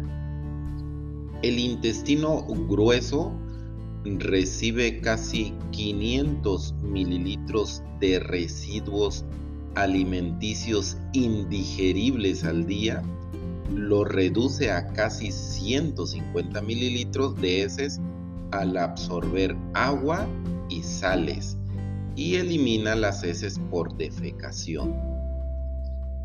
El intestino grueso mide casi un metro y medio de largo y 6 centímetros de diámetro en un cadáver. recibe su nombre por este diámetro. Consta de cuatro regiones, ciego, colon, recto y conducto anal. El ciego es una bolsa cerrada en el cuadrante abdominal inferior derecho debajo de la válvula iliocecal. Adjunto a su extremo inferior se encuentra el apéndice, un tubo ciego de 2 a 7 centímetros de largo. El apéndice tiene una densa población de linfocitos y es una fuente significativa de células inmunitarias. El colon es la parte del intestino grueso entre la unión iliocecal y el recto. No incluye el ciego, el recto ni el conducto anal. Está dividido en las regiones ascendente, transversa, descendente y sigmoide. El colon ascendente empieza en la válvula iliocecal y pasa hacia arriba en el lado derecho de la cavidad abdominal. Da un giro de 90 grados en el ángulo cólico derecho o hepático cerca del lóbulo derecho del hígado y se convierte en el colon transverso. Este pasa en sentido horizontal por la cavidad abdominal superior y gira 90 grados hacia abajo en el ángulo cólico izquierdo, esplénico, cerca del vaso. Aquí es donde se convierte en el colon descendente, que pasa hacia abajo por el lado izquierdo de la cavidad abdominal. Por consiguiente, entre el colon ascendente, el transverso y el descendente forman un marco cuadrado de tres lados alrededor del intestino delgado. La cavidad pélvica es más estrecha que la abdominal de modo que en la entrada pélvica el colon gira en sentido medial hacia abajo formando un segmento muy similar en forma de una S y denominado colon sigmoides. El examen visual de esta región se realiza con un instrumento denominado sigmoidoscopio en la cavidad pélvica, el intestino grueso continúa como recto, de casi 15 centímetros de largo. A pesar de su nombre, el recto tiene tres curvas laterales, además de una curva antero-posterior, cuenta con tres dobleces hacia dentro denominados pliegues rectales transversos o válvulas rectales que le permiten retener las heces mientras se expulsa gas. Los 3 centímetros finales del intestino grueso corresponden al conducto anal que pasa por el músculo elevador del ano del piso pélvico y termina en el ano. Aquí la mucosa forma pliegues longitudinales llamados columnas anales con depresiones entre ellas los senos anales. A medida que las heces atraviesan el conducto, presionan los senos y causan la exudación de moco adicional que lubrica el canal durante la defecación. Las venas hemorroidales notorias forman plexos superficiales en las columnas anales y alrededor del orificio. A diferencia de las venas en las extremidades, carecen de válvulas y están sujetas en, especial a distensión y acumulación venosa. Las hemorroides son venas distendidas de manera permanente que sobresalen del conducto anal o que forman abultamientos fuera del ano. La capa muscular externa del colon es inusual, aunque rodea por completo el colon, tal como lo hace en el intestino delgado, sus fibras longitudinales están muy concentradas en tres tiras engrosadas parecidas a listones. Cada tira es una tenia del colon. El tono muscular de la tenia del colon contrae el colon a lo largo y causa que su pared se abulte formando bolsas llamadas austros o austras. No obstante, en el recto y el conducto anal, el músculo longitudinal forma una hoja continua y carece de austras. El ano, como la uretra, está regulado por dos esfínteres, un esfínter anal interno compuesto por músculo liso de la capa muscular externa y un esfínter anal externo que está compuesto por músculos estriados del diafragma pélvico. El colon ascendente y el descendente son retroperitoneales y tienen serosa solo en la superficie anterior mientras que el transverso y el sigmoide están encerrados por completo en serosa y anclados a la pared abdominal posterior por el mesocolon. A menudo la serosa del colon transverso al sigmoides tiene apéndices epiploicos, bolsas de grasa con forma de mazo de peritoneo cuya función es desconocida. La mucosa del intestino grueso tiene un epitelio cilíndrico simple en todas las regiones excepto la mitad inferior del conducto anal, donde cuenta con epitelio pavimentoso estratificado no queratinizado. Este último proporciona más resistencia a la abrasión causada por el paso de heces no hay pliegues circulares o vellosidades en el intestino grueso, pero sí criptas intestinales. Son más profundas que las del intestino delgado y tienen mayor densidad que las células, que las células caliciformes. El moco es su única secreción significativa. La lámina propia y la submucosa tienen abundante tejido linfático que proporciona protección ante las bacterias que pueblan de manera densa el intestino grueso.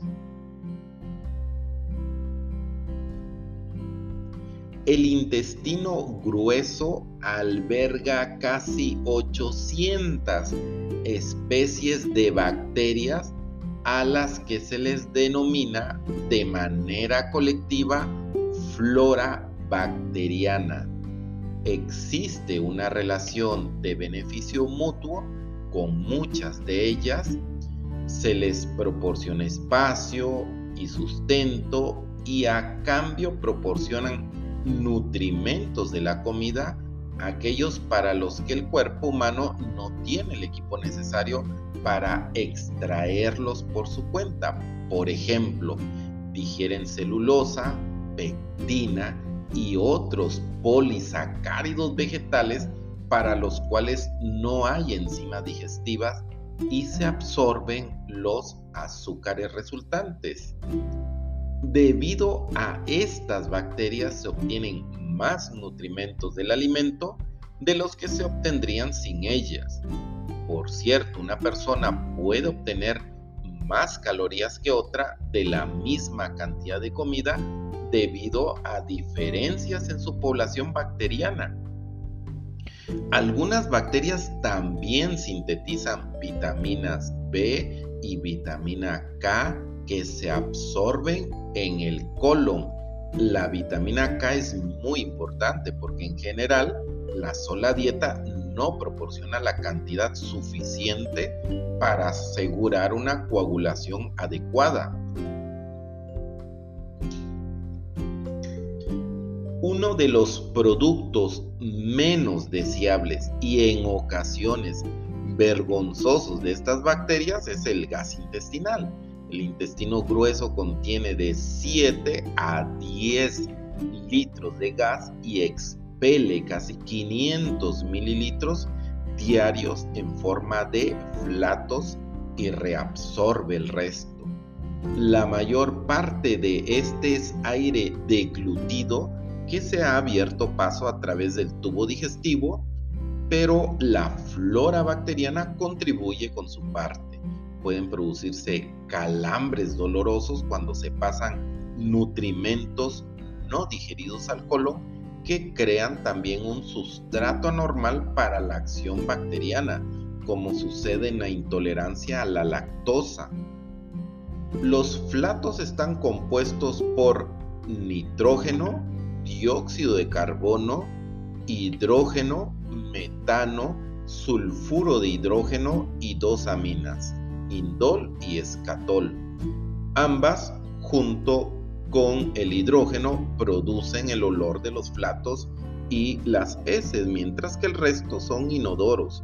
El gas hidrógeno es combustible y se le conoce porque explota durante el uso de cauterización eléctrica en alguna cirugía.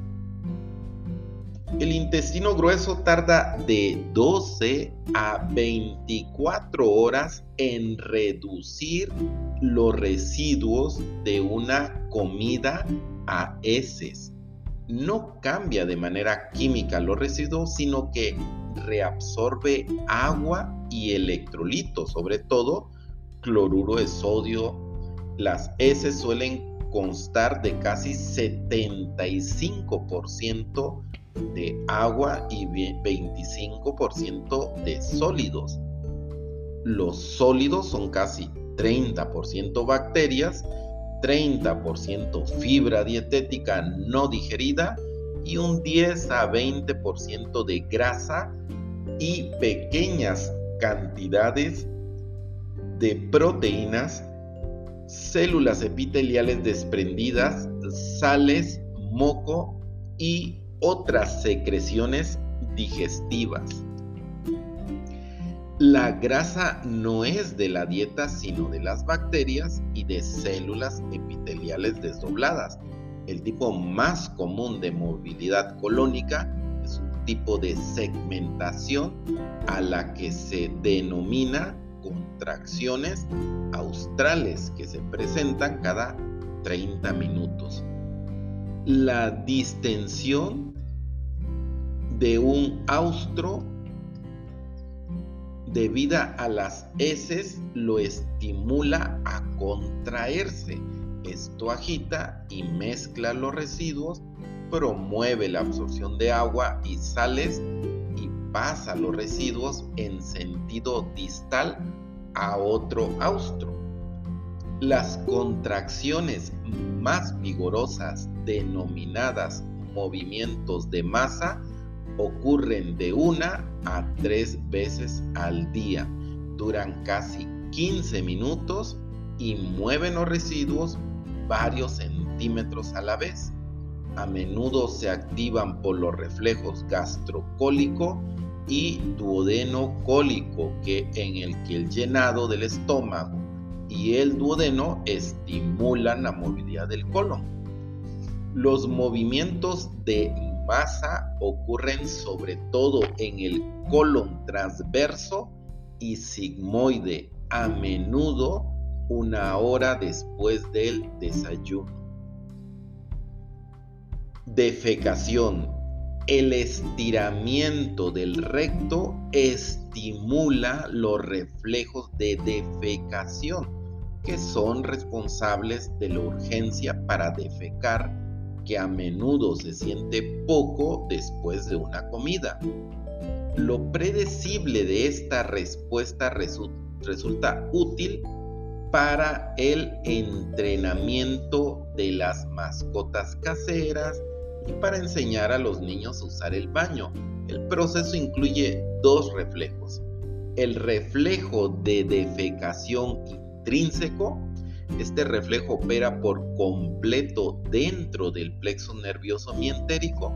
Las señales de estiramiento viajan por el plexo a la capa muscular del colon descendente y sigmoides y el recto.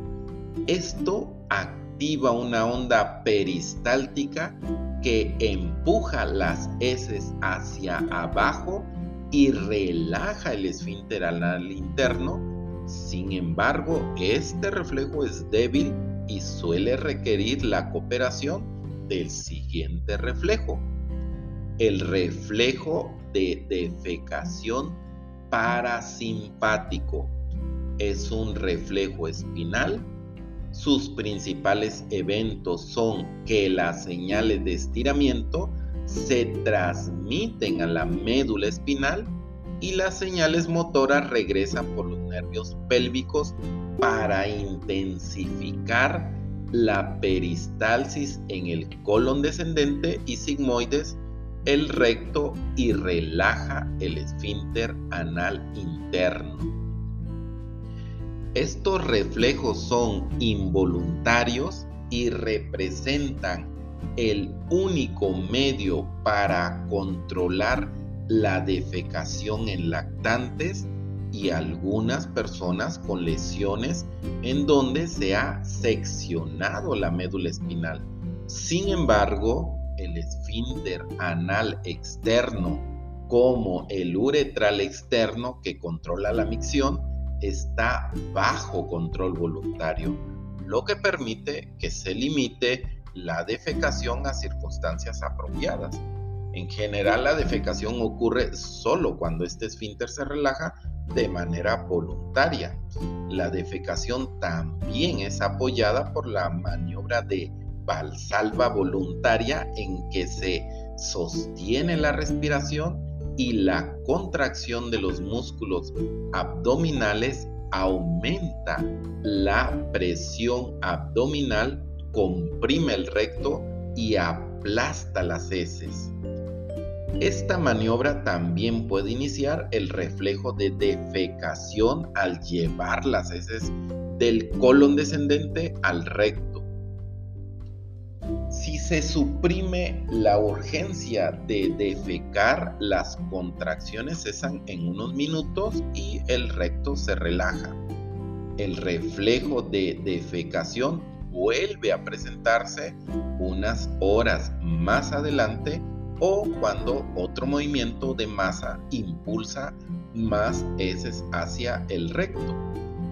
Los efectos del envejecimiento en el aparato digestivo se representa una lista de algunos trastornos digestivos comunes y se añaden a estos.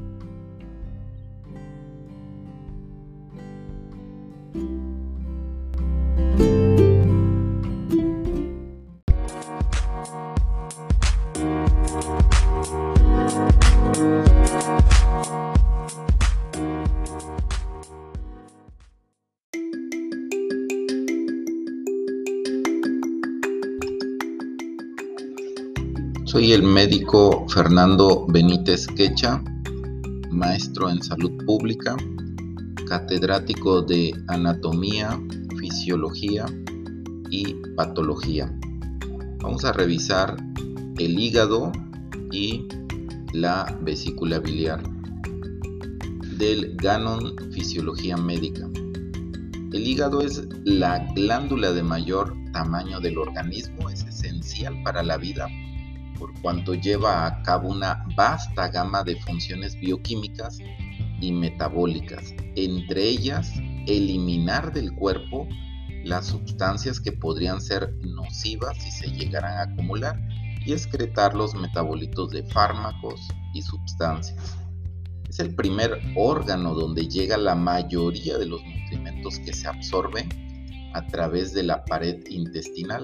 Asimismo, abastece la mayoría de las proteínas plasmáticas y sintetiza la bilis, que optimiza la absorción de lípidos y que también funciona como un líquido excretor.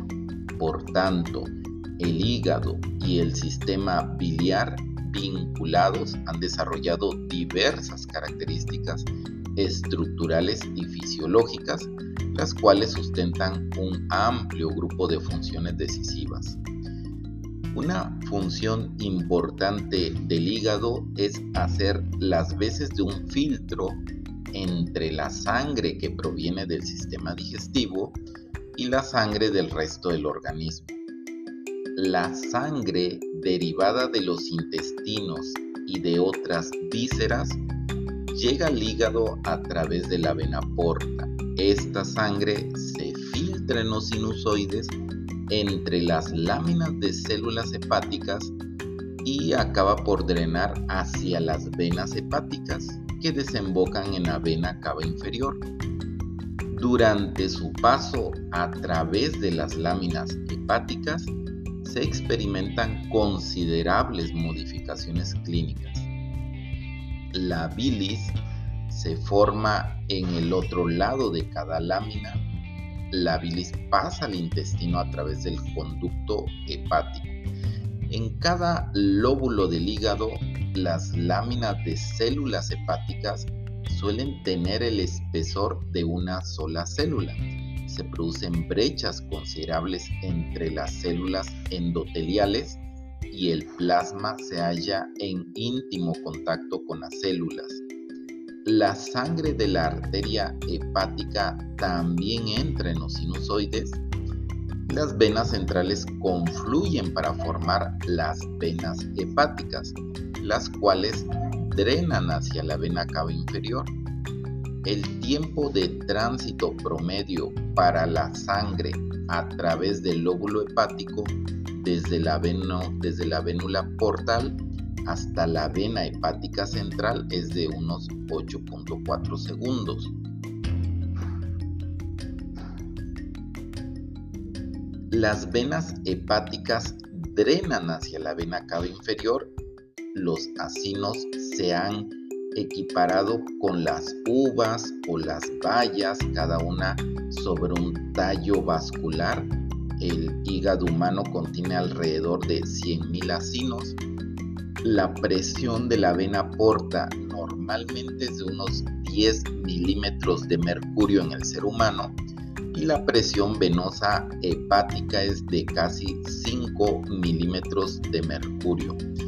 La presión media en las ramas de la arteria hepática que convergen en los sinusoides es de 90 milímetros de mercurio aproximadamente pero la presión en los sinusoides es más baja en comparación con la presión venosa portal, de manera que ocurre un descenso notable de la presión a lo largo de las arteriolas hepáticas. Este decremento de la presión se ajusta de tal manera que existe una relación inversa entre el flujo sanguíneo de las arterias hepáticas y de las venas porta. Esta relación inversa puede preservarse en parte por la velocidad a la cual se elimina la adenosina de la región que circunda las arteriolas. De acuerdo con esta hipótesis, la adenosina es producida por el metabolismo a una tasa constante. Cuando se reduce el flujo portal, este es depurado con más lentitud y la acumulación local de adenosina dilata las arteriolas terminales. Es más, en el periodo entre las comidas, muchos de los sinusoides se hallan colapsados. Por otra parte, luego de ingerir un alimento, cuando el flujo portal del hígado desde el intestino aumenta de modo considerable, se incorporan estos sinusoides de reserva. Tal orden significa que las presiones portales no aumentan en proporción lineal al flujo portal hasta que se han alistado todos los sinusoides. Esto puede ser importante para evitar la pérdida de líquido por el hígado tan permeable en condiciones normales. De hecho, si las, presiones hepáticas están aumentadas en estados patológicos como en el endurecimiento del hígado presente en la cirrosis, muchos litros de líquido pueden acumularse en la cavidad peritoneal como ocurre en la citis. Las raicillas de la vena porta intrahepática tienen músculo liso en sus paredes, el cual es inervado por fibras nerviosas noradrenérgicas vasoconstrictoras que llegan al hígado a través de la tercera a undécima raíz ventral dorsal y los nervios esplácnicos. La inervación vasoconstrictora de la arteria hepática se deriva del plexo simpático hepático. Ninguna fibra vasodilatadora conocida llega al hígado. Cuando aumenta la presión venosa sistémica, las raicillas de la vena porta experimentan dilatación pasiva y aumenta la cantidad de sangre en el hígado.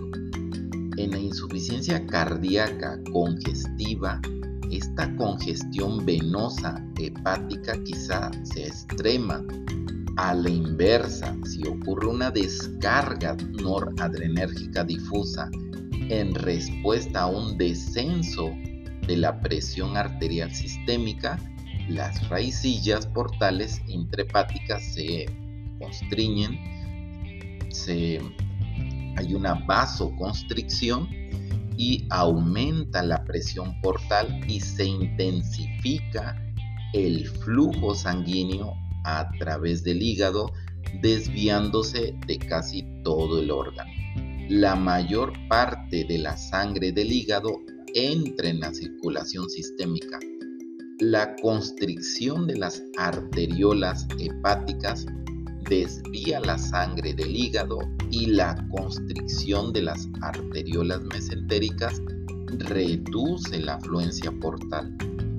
En el estado de choque grave, el flujo sanguíneo hepático tal vez se encuentre disminuido al grado de generar una necrosis hepática en placas. El metabolismo y desintoxicación son algunas de las funciones hepáticas. Va más allá del alcance de esta plática el describir todas las funciones metabólicas hepáticas, pero podemos analizar los aspectos más esenciales relacionados con la fisiología del tubo digestivo.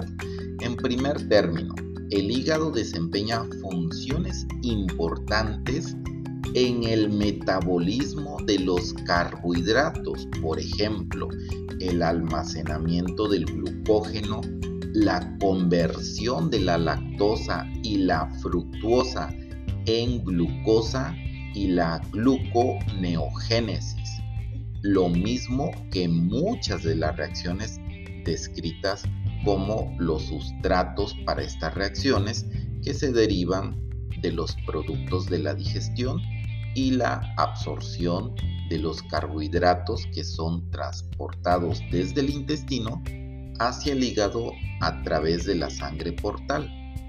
El hígado también desempeña una función importante para mantener la estabilidad de las concentraciones sanguíneas de glucosa durante el periodo postpandrial, eliminando el exceso de glucosa de la sangre y regresándolo si es necesario la llamada función amortiguadora de glucosa del hígado. En la insuficiencia hepática suele presentarse hipoglicemia. Asimismo, este órgano contribuye al metabolismo de los lípidos, brinda soporte a una alta tasa de oxidación de ácidos grasos para el suministro de energía al hígado en sí y a otros órganos. Los aminoácidos y dos fragmentos de carbono derivados de los carbohidratos también son convertidos en lípidos en el hígado para su almacenamiento. Esta glándula sintetiza la mayor parte de las lipoproteínas que necesita el organismo y conserva la homeostasis del colesterol al sintetizar esta molécula y convertir el exceso de este en ácidos biliares. El hígado desintoxica la sangre de sustancias que se originan en el intestino o en otras partes del organismo. Parte de esta función es de carácter físico. Las bacterias y otras partículas son atrapadas y desintegradas por las células de Kupfer, que tienen una ubicación estratégica. Las reacciones restantes son bioquímicas y mediadas en sus primeras etapas por el gran número de enzimas del citocromo P450 que se expresa en los hepatocitos. Estas convierten los xenobióticos y otras sustancias tóxicas en metabolitos inactivos menos lipófilos. Las reacciones de desintoxicación se dividen en fase 1, que es oxidación, hidroxilación y otras reacciones mediadas por el citocromo P450 y la fase 2 que son de esterificación. Por último, los metabolitos son secretados hacia la bilis para eliminarse a través del tubo digestivo. En este sentido, además de depurar los fármacos, el hígado interviene en el metabolismo de básicamente todas las hormonas esteroideas. Por consiguiente, las enfermedades hepáticas van a producir una hiperactividad manifiesta de los sistemas hormonales relevantes. Por ejemplo, en el caso de una encefalopatía hepática, la importancia clínica de este metabolismo hepático del amoníaco se pone de manifiesto en una insuficiencia hepática en la cual las mayores concentraciones de amoníaco en la circulación sanguínea producen encefalopatía hepática. Al principio los pacientes pueden parecer confundidos solamente, pero si no se tratan, el trastorno evoluciona al coma y los cambios cognitivos son irreversibles. La enfermedad se debe no solo a la pérdida de los hepatocitos funcionales, sino también a la desviación de la sangre portal alrededor del hígado endurecido, lo que significa que una menor cantidad de amoníaco es retirada de la sangre por la masa hepática restante. Las sustancias adicionales que de modo normal son desintoxicadas por el hígado tal vez contribuyen a los cambios en ese estado mental. El trastorno puede minimizarse si se reduce la carga de amoníaco que proviene del hígado desde el colon, por ejemplo, mediante el suministro de carbohidrato no absorbible, lactulosa, el cual es convertido en ácidos grasos de cadena corta en la luz del colon y por lo tanto se atrapa el amoníaco luminal en su forma ionizada. Sin embargo, en la enfermedad grave, el único tratamiento verdaderamente radica en llevar a cabo un trasplante hepático. Si bien la escasez de órganos disponibles significa que hay un gran interés por los dispositivos de asistencia hepática artificiales que podrían llegar a depurar la sangre. Algunas de, estas proteínas que transportan los esteroides, que son eh, los mecanismos de síntesis de proteínas plasmáticas, se conocen como eh, que corresponden a factores de la coagulación. Después de una hemorragia, el hígado restituye las proteínas plasmáticas en cuestión de días a semanas. La única clase principal de proteínas plasmáticas que no sintetiza el hígado son las inmunoglobulinas. La bilis está constituida por los ácidos biliares, los pigmentos biliares y otras sustancias disueltas en una solución electrolítica alcalina semejante al jugo pancreático. Cada día se secretan casi 500 mililitros.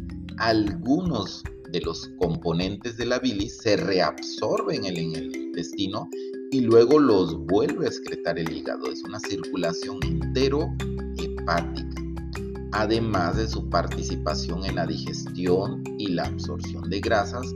La bilis constituye la principal vía de excreción de los productos de desecho que son liposolubles y ulteriormente las heces.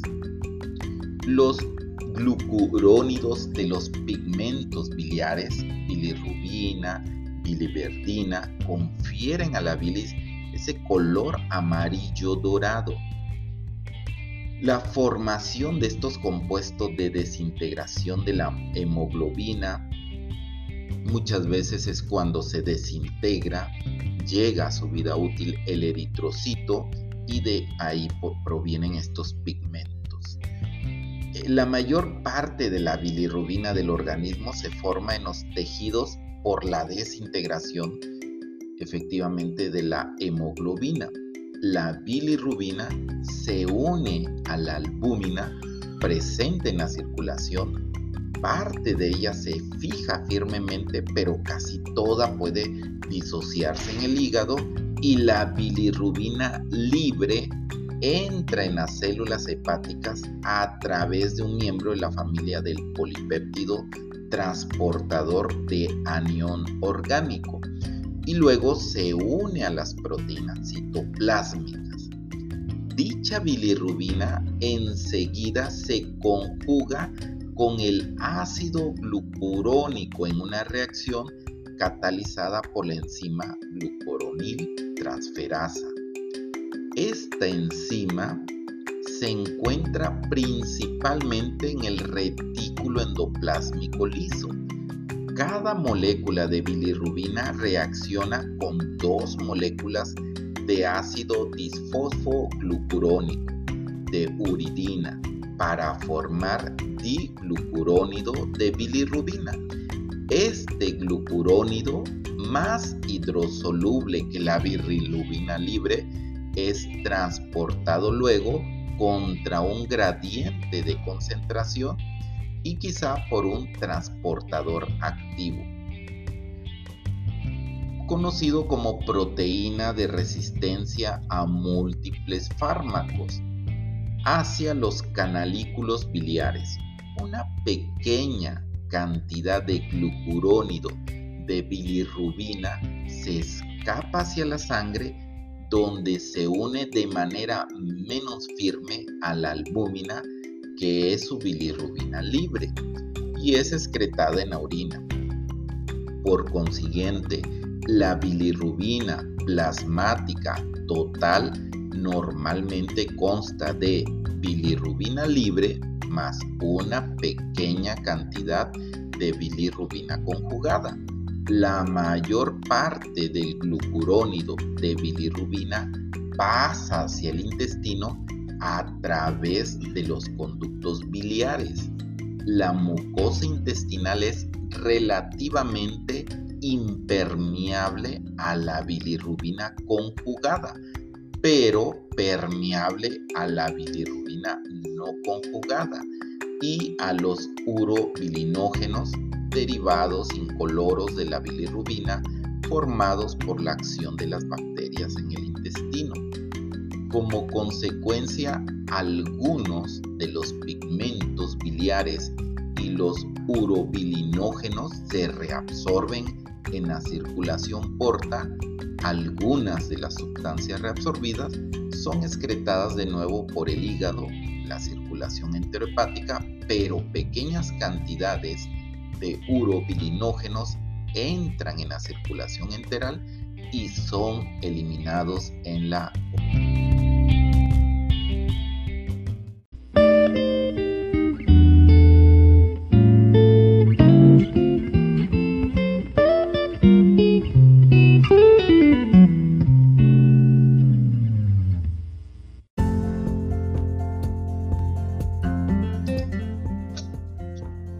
el hígado, la vesícula biliar y el páncreas. Fernando Benítez Quecha, médico, maestro en salud pública, catedrático de anatomía y fisiología. El intestino delgado no solo recibe quimo del estómago, también secreciones del hígado y el páncreas, que entran en el tubo digestivo cerca de la unión del estómago y el intestino delgado. Estas secreciones son tan importantes para el proceso digestivo del intestino delgado que es necesario comprenderlas para ver la fisiología intestinal. Y con esto vamos a iniciar con el hígado, anatomía y fisiología de Kenneth Saladin. El hígado es una glándula de color café rojizo que se localiza en sentido inmediato inferior al diafragma ocupa la mayor parte de las regiones hipocondríaca y epigástrica derecha. Es la glándula más grande del cuerpo, pesa casi 1.4 kilogramos y tiene una enorme variedad de funciones.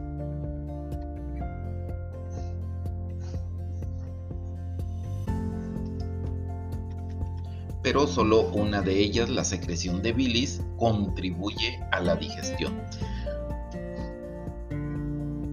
El hígado tiene cuatro lóbulos, derecho, izquierdo, cuadrado y caudado. Desde una vista anterior se ve un lóbulo derecho grande y un lóbulo izquierdo más pequeño. Están separados entre sí por un ligamento falciforme, una hoja de mesenterio que suspende el hígado del diafragma y la pared abdominal anterior. El ligamento redondo observable eh, es un resto fibroso de la vena umbilical que lleva sangre del cordón umbilical al hígado de un feto. Desde la vista inferior también se aprecia un lóbulo cuadrado cercano a la vesícula biliar y un lóbulo caudado posterior a este.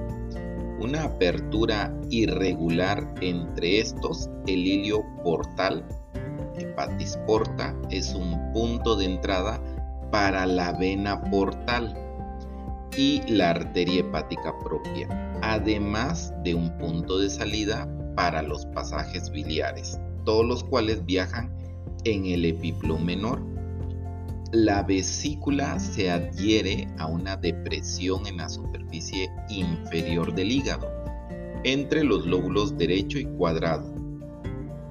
El aspecto posterior del hígado tiene un surco profundo que acomoda la vena cava inferior.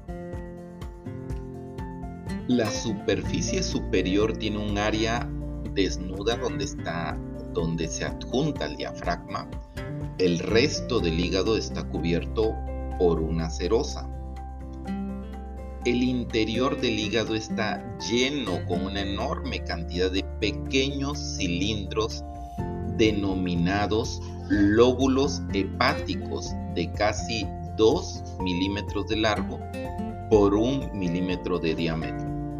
Un lóbulo consta de una vena central que pasa hacia abajo de su núcleo rodeado por placas radiadas de células cilíndricas llamadas hepatocitos.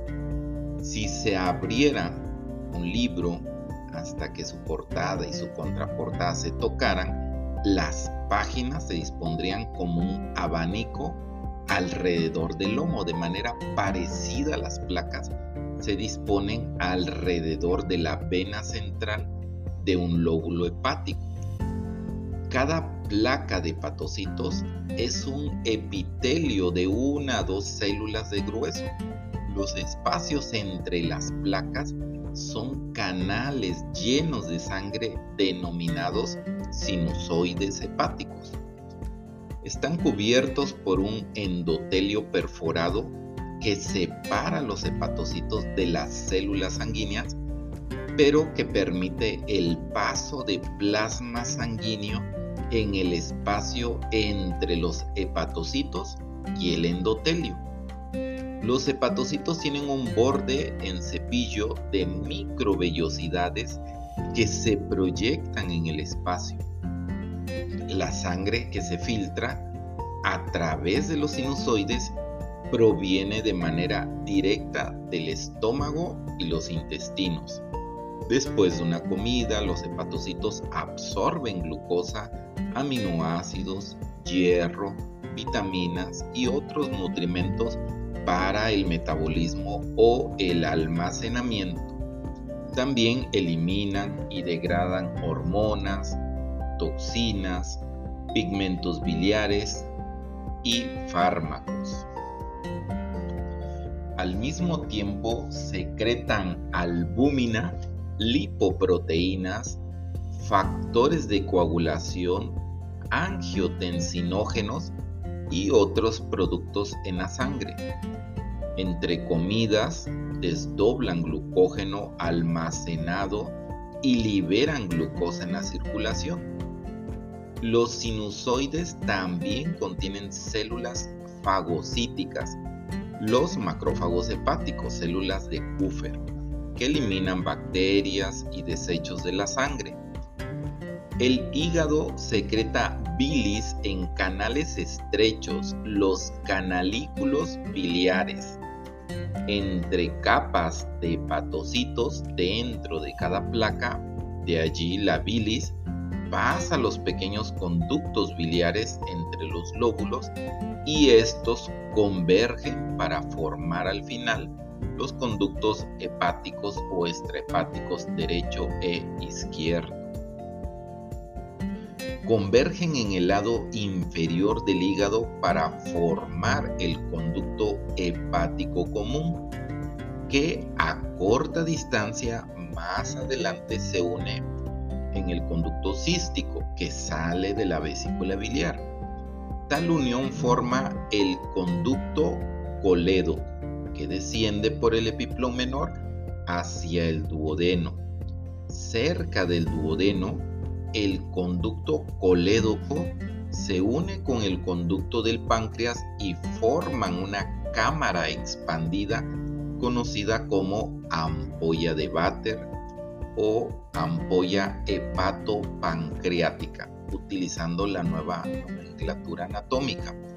Esta termina en un pliegue de tejido, la papila duodenal mayor, en la pared del duodeno esta papila contiene un esfínter hepatopancreático o conocido anteriormente como esfínter de Oddi, que regula el paso de bilis y jugo pancreático en el duodeno. Entre comidas, este esfínter se cierra y evita la liberación de bilis en el intestino. Los lóbulos hepáticos están separados por un estroma de tejido conjuntivo escaso. En cortes transversales, el estroma es muy visible en las áreas triangulares donde se unen tres o más lóbulos. A menudo aquí se encuentra una triada hepática que consta de un conducto biliar y dos vasos sanguíneos, la rama de la arteria hepática propia y la vena portal hepática. El hígado recibe sangre de dos fuentes. Casi el 70% de la vena portal hepática y 30% de las arterias hepáticas. La vena portal hepática recibe sangre del estómago, intestinos, páncreas y vaso y la lleva al hígado en el hilio hepático. Que es el sistema hepático portal, la entrada del sistema hepático portal. Todos los nutrimentos absorbidos por el intestino delgado alcanzan el hígado por esta ruta, excepto los lípidos que son transportados en el sistema linfático. La sangre arterial unida por el hígado sale de la aorta por el tronco celíaco y sigue la ruta del tronco celíaco, arteria hepática común, arteria hepática propia, arterias hepáticas derecha e izquierda que entran en el hígado por la porta. Estas arterias entregan al hígado oxígeno y otros materiales. Ramas de la vena porta hepática y las arterias hepáticas se unen en los espacios entre los lóbulos hepáticos y ambas drenan hacia las sinusoides hepáticas. De esta forma hay una mezcla inusual de sangre venosa y arterial en los sinusoides. Después de su procesamiento en los hepatocitos, la sangre colecta en la vena central, en el núcleo del óvulo. Al final la sangre de las venas centrales converge en las venas hepáticas derecha o izquierda, sale de la superficie superior del hígado y se vacía en la vena cava inferior cercana. La vesícula biliar es un saco con forma de pera en el lado inferior del hígado y sirve para almacenar y concentrar la bilis. Tiene casi 10 centímetros de largo y está recubierta en el interior por una mucosa muy plegada con un epitelio cilíndrico simple. Su cabeza, el fondo, por lo general se proyecta un poco más allá del margen inferior del hígado. Su cuello cervix lleva al conducto cístico que a su vez lleva al conducto coledo. La bilis es un líquido verde que contiene minerales, colesterol, grasas neutras, fosfolípidos, pigmentos biliares y ácidos biliares. El principal pigmento es la bilirrubina, derivada de la descomposición de la hemoglobina. Las bacterias del intestino grueso metabolizan la bilirrubina en urobilinógeno, que es responsable del color café de las heces. En la ausencia de secreción biliar, las heces tienen un color gris blancuzco y están marcadas con tiras de grasa no digeridas, heces acólicas. Los ácidos biliares, sales biliares, son esteroides sintetizados del colesterol. Estos y la lecitina, un fosfolípido, ayudan a la digestión y absorción de las grasas todos los demás componentes de la bilis son desechos destinados a la excreción en las heces.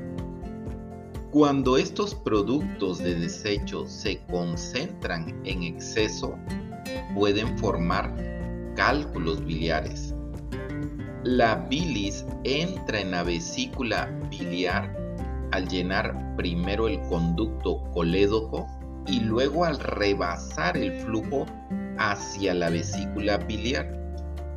Entre comidas, la vesícula biliar absorbe agua y electrolitos de la bilis y la concentra en un factor de 5 a 20 veces.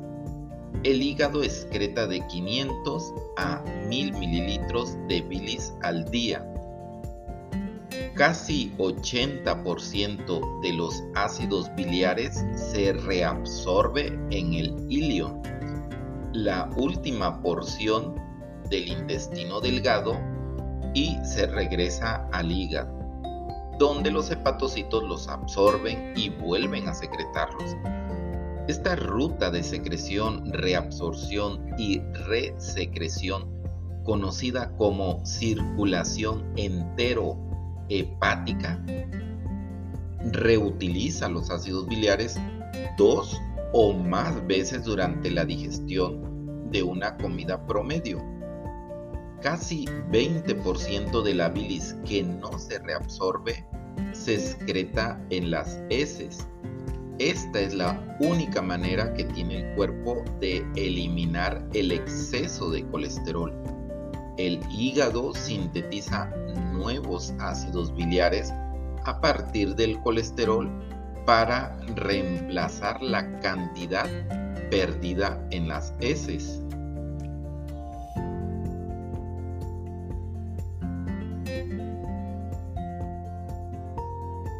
El páncreas es una glándula retroperitoneal esponjosa posterior a la curvatura mayor del estómago mide entre 12 y 15 centímetros de largo y casi 2.5 centímetros de grueso. Tiene una cabeza en forma de globo rodeada por el duodeno, una porción media a la que se denomina cuerpo y una punta como cola que se afila hacia la izquierda. El páncreas es una glándula endocrina y exócrina a la vez. De ahí la etimológicamente el significado de páncreas, el prefijo pan que significa todo y crinos que es secreción. Y bueno, tiene una secreción endocrina y exócrina. Su parte endocrina está constituida por los islotes pancreáticos que secretan insulina y glucagón. Casi 99% del páncreas es tejido exócrino que secreta de 1200 a 1500 mililitros de jugo pancreático al día. Las células de los acinos secretores muestran una elevada densidad de retículo endoplásmico rugoso y vesículas secretoras, gránulos imógenos. Los acinos se abren en un sistema de conductos ramificados que convergen en el conducto pancreático principal. Este conducto corre a lo largo de la parte media de la glándula y se une al conducto colédoco en ampolla de váter. Por lo tanto, el esfínter hepatopancreático controla la liberación de la bilis y la liberación del jugo pancreático en el duodeno. Por lo general hay un conducto pancreático accesorio que se ramifica en el conducto pancreático principal y se abre de manera independiente en el duodeno, en la papila duodenal menor que se encuentra en sentido proximal a la papila mayor. El conducto accesorio omite el esfínter y permite que el jugo pancreático se libere en el duodeno aunque no haya bilis. El jugo pancreático es una mezcla alcalina de agua, enzimas, simógenos, bicarbonato de sodio y otros electrolitos. Los acinos secretan las enzimas y los simógenos, mientras que los conductos secretan el bicarbonato de sodio. El bicarbonato amortigua el ácido clorhídrico que llega del estómago los simógenos pancreáticos son tripsinógeno, quimotripsinógeno y procarboxipeptidasa. Cuando se secreta tripsinógeno en la luz intestinal, se convierte en tripsina por la acción de la enterosinasa una enzima secretada por la mucosa del intestino delgado. La tripsina es autocatalizadora, convierte el tripsinógeno en aún más tripsina. También convierte los otros dos simógenos en quimotripsina y carboxipeptidasa, además de su papel principal en la digestión de las proteínas dietéticas. Otras enzimas pancreáticas son la amilasa pancreática que digiere el almidón, la lipasa pancreática que digiere grasa y la ribonucleasa y desoxirribonucleasa que digieren RNA y DNA respectivamente. A diferencia de los simógenos, estas enzimas no se alteran después de la secreción. Sin embargo, se activan por completo solo después de la exposición a bilis o iones en la luz intestinal. Sus funciones digestivas específicas se pueden revisar en otro capítulo, pero los principales responsables de la liberación de jugo pancreático y bilis son tres estímulos. Uno, la acetilcolina que viene de los nervios vagos y entéricos la acetilcolina estimula a los acinos pancreáticos para que secreten sus enzimas durante la fase cefálica del control gástrico, antes de que se degluta la comida. Sin embargo, las enzimas permanecen almacenadas en los acinos y los conductos pancreáticos como preparación para liberarse más adelante cuando el quimo entra en el duodeno. Segundo, la colecistoquinina secretada por la mucosa del duodeno y yeyuno proximal, el siguiente segmento del intestino delgado, sobre todo como respuesta a las grasas en el intestino delgado. La colecistoquinina también estimula a los acinos pancreáticos para que secreten enzimas, pero recibe su nombre de un efecto estimulador más fuerte en la vesícula biliar. Induce contracciones de la vesícula biliar y la relajación del esfínter hepatopancreático que descarga bilis en el duodeno. La secretina, el tercer responsable de la liberación de jugo pancreático y bilis, producida por las mismas regiones del intestino delgado como respuesta a la acidez del quimo del estómago la secretina estimula los conductos del hígado y el páncreas para que secreten una solución abundante de bicarbonato de sodio en el páncreas. Esto hace que las enzimas hacia el duodeno. El bicarbonato de sodio amortigua el ácido hidroclorhídrico que llega del estómago el ácido carbónico lo desdobla en dióxido de carbono y agua.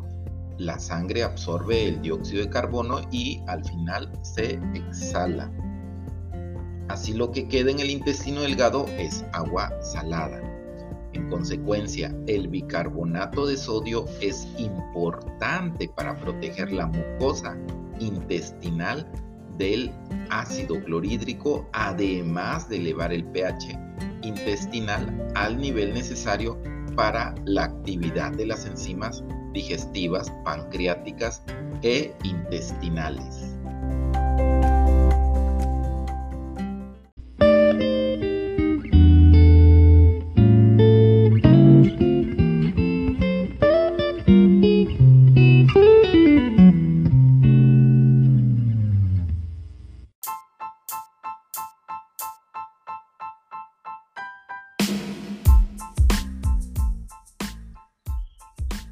Fernando Benítez Quecha, médico, maestro en salud pública, catedrático de anatomía, fisiología y patología. Vamos a utilizar el Harrison de medicina interna para ver el estudio del paciente con enfermedad hepática. El diagnóstico exacto de una hepatopatía se puede establecer por medio de una anamnesis cuidadosa, exploración física y algunas pruebas de laboratorio. En ciertas circunstancias, los estudios radiológicos son útiles o incluso diagnósticos. La biopsia hepática sigue siendo el criterio de referencia en el estudio de la hepatopatía, pero ahora es menos necesaria para el diagnóstico que para la determinación del grado y el estadio de la enfermedad. El hígado es el órgano más grande del organismo, con un peso que oscila entre 1 y 1.5 kilos, por lo que representa de 1.5 a 2.5% de la masa corporal magra. Su tamaño y aspecto varían y normalmente se ajustan a la forma general del cuerpo, largo y estrecho o corto y ancho. El hígado se localiza en el cuadrante superior derecho del abdomen, por debajo de la parrilla costal derecha y apoyado sobre el diafragma y se proyecta de modo variable en el cuadrante superior izquierdo. Es mantenido en su posición por medio de fijaciones ligamentarias al diafragma, peritoneo, grandes vasos y órganos gastrointestinales superiores. Recibe un doble aporte sanguíneo, alrededor del 20% del flujo sanguíneo es sangre rica en oxígeno procedente de la arteria hepática y 80% es sangre rica en nutrimentos que proviene de la vena porta que se origina en estómago, intestino, páncreas y vaso gran parte de las células del hígado son hepatocitos, que constituyen dos tercios de la masa hepática. Las restantes son células de Kupfer, miembros del sistema retículo endotelial, células estrelladas o de hito o almacenadas, almacenadoras de grasa, células endoteliales y vasos sanguíneos, células de los conductillos biliares y estructuras de soporte. Observado al microscopio de luz, el hígado aparece bien organizado en lobulillos, con áreas portales en la periferia y venas centrales en el centro de cada lobulillo.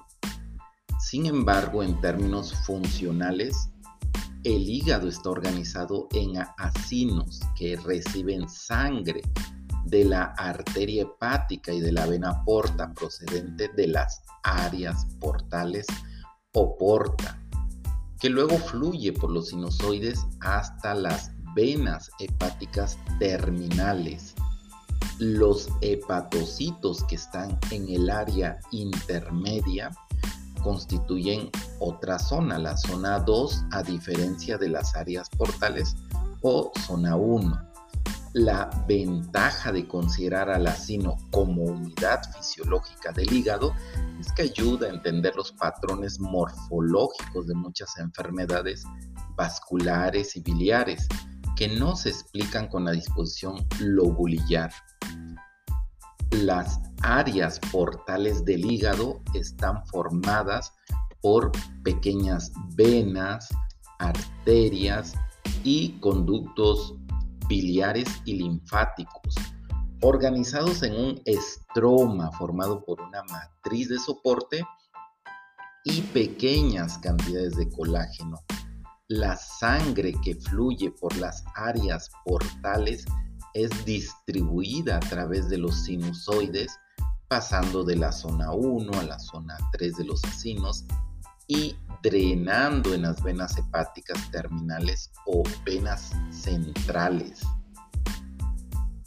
La bilis secretada fluye en sentido opuesto en un patrón de contracorriente de la zona 3, las venas hepáticas terminales, a la zona 1. Los sinusoides están tapizados por células endoteliales únicas, las cuales tienen prominentes fenestraciones de tamaño variable, lo que permite el flujo de plasma, pero no de elementos celulares. Por eso el plasma puede ponerse en contacto directo con los hepatocitos en el espacio subendotelial de DIS. Los hepatocitos tienen polaridades diferentes. El lado vasolateral de los hepatocitos se alinea en el espacio de DIS y presenta en su superficie gran cantidad de microvellosidades. Tiene actividad endocítica y pinocítica con captación pasiva y activa de nutrimentos, proteínas y otras moléculas. El polo apical del hepatocito forma las membranas canaliculares a través de las cuales se secretan los componentes de la bilis. Los canalículos de los hepatocitos forman una fina red que se funde con los elementos de los conductillos biliares cerca de las áreas portales. En general, las células de Kupfer se sitúan dentro del espacio vascular sinusoidal y representan el principal grupo de macrófagos fijos en el cuerpo. Las células estrelladas están localizadas en el espacio de DIS, es el espacio subendotelial, pero no son prominentes a menos que estén activadas y entonces producen colágeno y matriz. Los eritrocitos se mantienen en el espacio sinusoidal mientras la sangre fluye por los globulillos, pero los leucocitos pueden migrar a través de las células endoteliales o alrededor de ellas hacia el espacio de Dis. Y de ahí a las áreas portales, de donde pueden volver a la circulación a través de los linfáticos. Los hepatocitos desempeñan funciones numerosas y vitales para mantener la homeostasis y la salud. Estas funciones son la síntesis de muchas de las proteínas séricas esenciales, albúmina, proteínas transportadoras, factores de coagulación, muchos factores hormonales y de crecimiento, la producción de bilis y sus transportadores, ácidos biliares, colesterol, lecitina, fosfolípidos, la regulación de los nutrimentos, glucosa, glucógeno, lípidos, colesterol, aminoácidos y el metabolismo y conjugación de los compuestos lipófilos, bilirrubina, cationes, fármacos, para excretarlos por la bilis o la orina. Medir estas actividades para valorar la función hepática es complicado a causa de la multiplicidad y variabilidad de estas funciones. Las pruebas de funcionamiento hepático más utilizados son las determinaciones de bilirrubina, albúmina y tiempos de protrombina en suero. El valor sérico de bilirrubina representa una medida de la conjugación y excreción hepáticas, mientras que las concentraciones séricas de albúmina y el tiempo de protrombina miden la síntesis de proteínas. Las alteraciones en cualesquiera de estos tres parámetros son típicas de la disfunción hepática.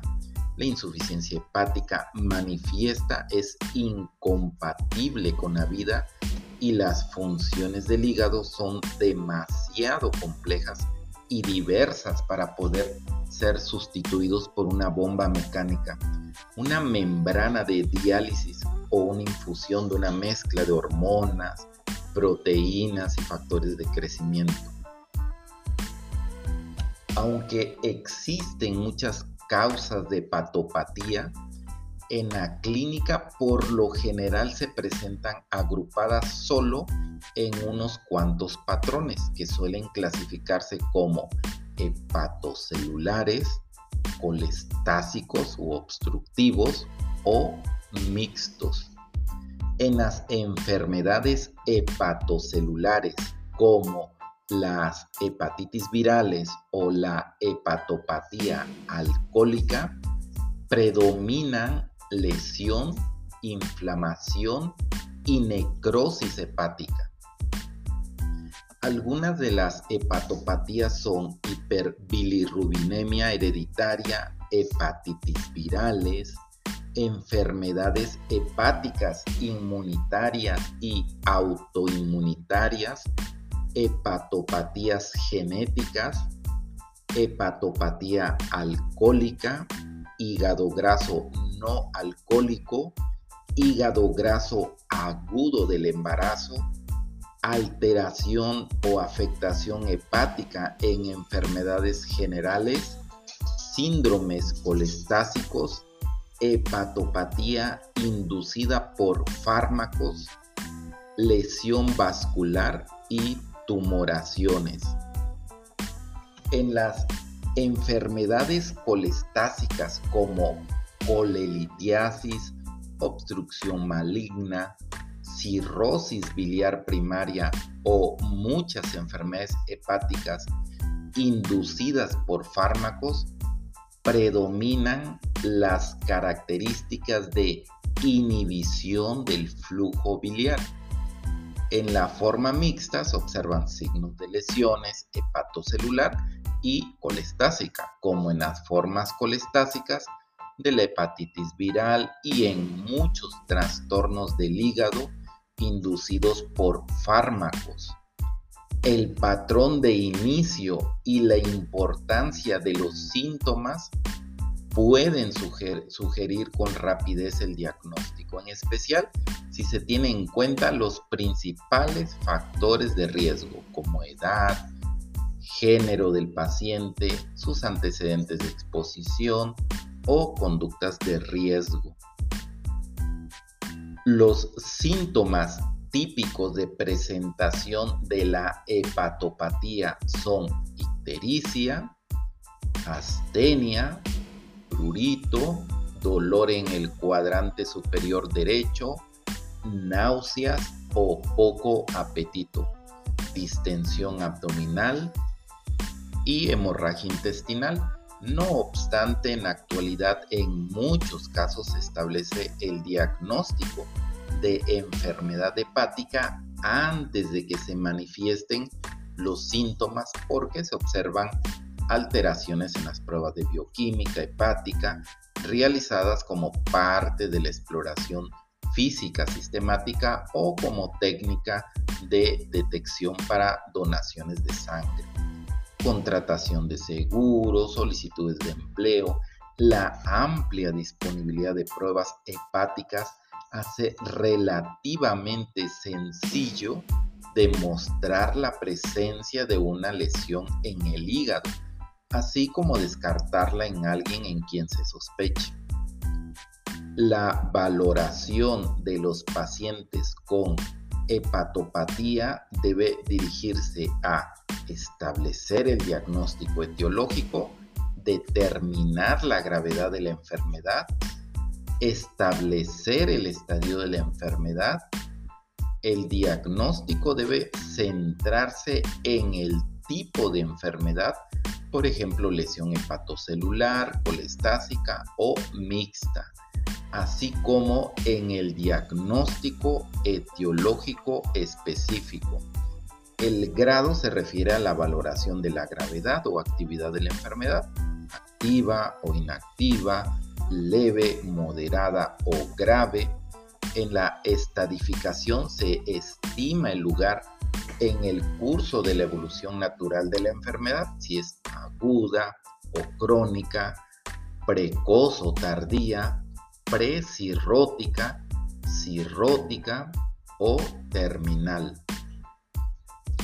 La anamnesis debe centrarse en los síntomas de la hepatopatía, su naturaleza, patrón de aparición y avance, y en los posibles factores de riesgo. Los síntomas de enfermedad hepática pueden ser generales como astenia, debilidad, náusea, pérdida de apetito y malestar general, o más específicos del hígado como ictericia, coluria, heces claras, prurito, dolor abdominal y meteorismo. Los síntomas pueden sugerir también la presencia de cirrosis, hepatopatía terminal o complicaciones de la cirrosis como hipertensión portal. En términos generales, el conjunto de síntomas y su patrón de inicio, más que un síntoma específico, son los que orientan hacia la causa. La fatiga es el, síntoma más frecuente y característico de la hepatopatía. Se describe de forma variable como letargo, debilidad, falta de atención, malestar general, aumento de la necesidad de dormir, falta de resistencia y poca energía. La astenia en la enfermedad hepática generalmente aparece después de la actividad o el ejercicio y rara vez se presenta o es grave por la mañana, luego de un descanso adecuado. Fatiga por la tarde en lugar de matinal. La fatiga en la hepatopatía con frecuencia es intermitente y variable en su intensidad de una hora a otra y de un día a otro. En algunos pacientes no queda claro si la fatiga se debe a la enfermedad hepática o a otros problemas como estrés, ansiedad, alteraciones del sueño o una enfermedad concurrente. La náusea aparece en la enfermedad hepática de mayor gravedad y puede acompañar a la fatiga o ser provocada por olores de los alimentos o por la ingestión de comidas grasosas. Puede haber vómito, pero rara vez es persistente o importante. La falta de apetito con pérdida de peso es habitual en las hepatopatías agudas, pero rara en las crónicas, excepto en la cirrosis avanzada. La diarrea es poco frecuente en la enfermedad hepática, excepto cuando hay ictericia grave en cuyo caso la falta de ácidos biliares en el intestino puede provocar esteatorrea la molestia o el dolor en el cuadrante superior derecho, dolor de hígado, aparecen en muchas hepatopatías y suelen estar marcados por el dolor con la palpación sobre el área hepática. El dolor se origina por la distensión o irritación de la cápsula de gliso que rodea el hígado y tiene muchas inervaciones. El dolor intenso es más frecuente en enfermedades de la vesícula biliar, abscesos hepáticos y enfermedad veno-oclusiva grave, aunque algunas veces acompaña a la hepatitis aguda. El prurito aparece con la hepatopatía aguda, de manera rápida en el caso de la ictericia obstructiva producida por obstrucción biliar o por colestasis inducida por fármacos y algo más tardíamente en la enfermedad hepatocelular hepatitis aguda. También existe prurito en las hepatopatías crónicas, por lo general en las formas colestásicas como la cirrosis biliar primaria, y la colangitis esclerosante, en las que muchas veces es el síntoma de presentación incluso antes que la ictericia. No obstante, puede haber prurito en cualquier hepatopatía, en especial una vez que se ha establecido la cirrosis.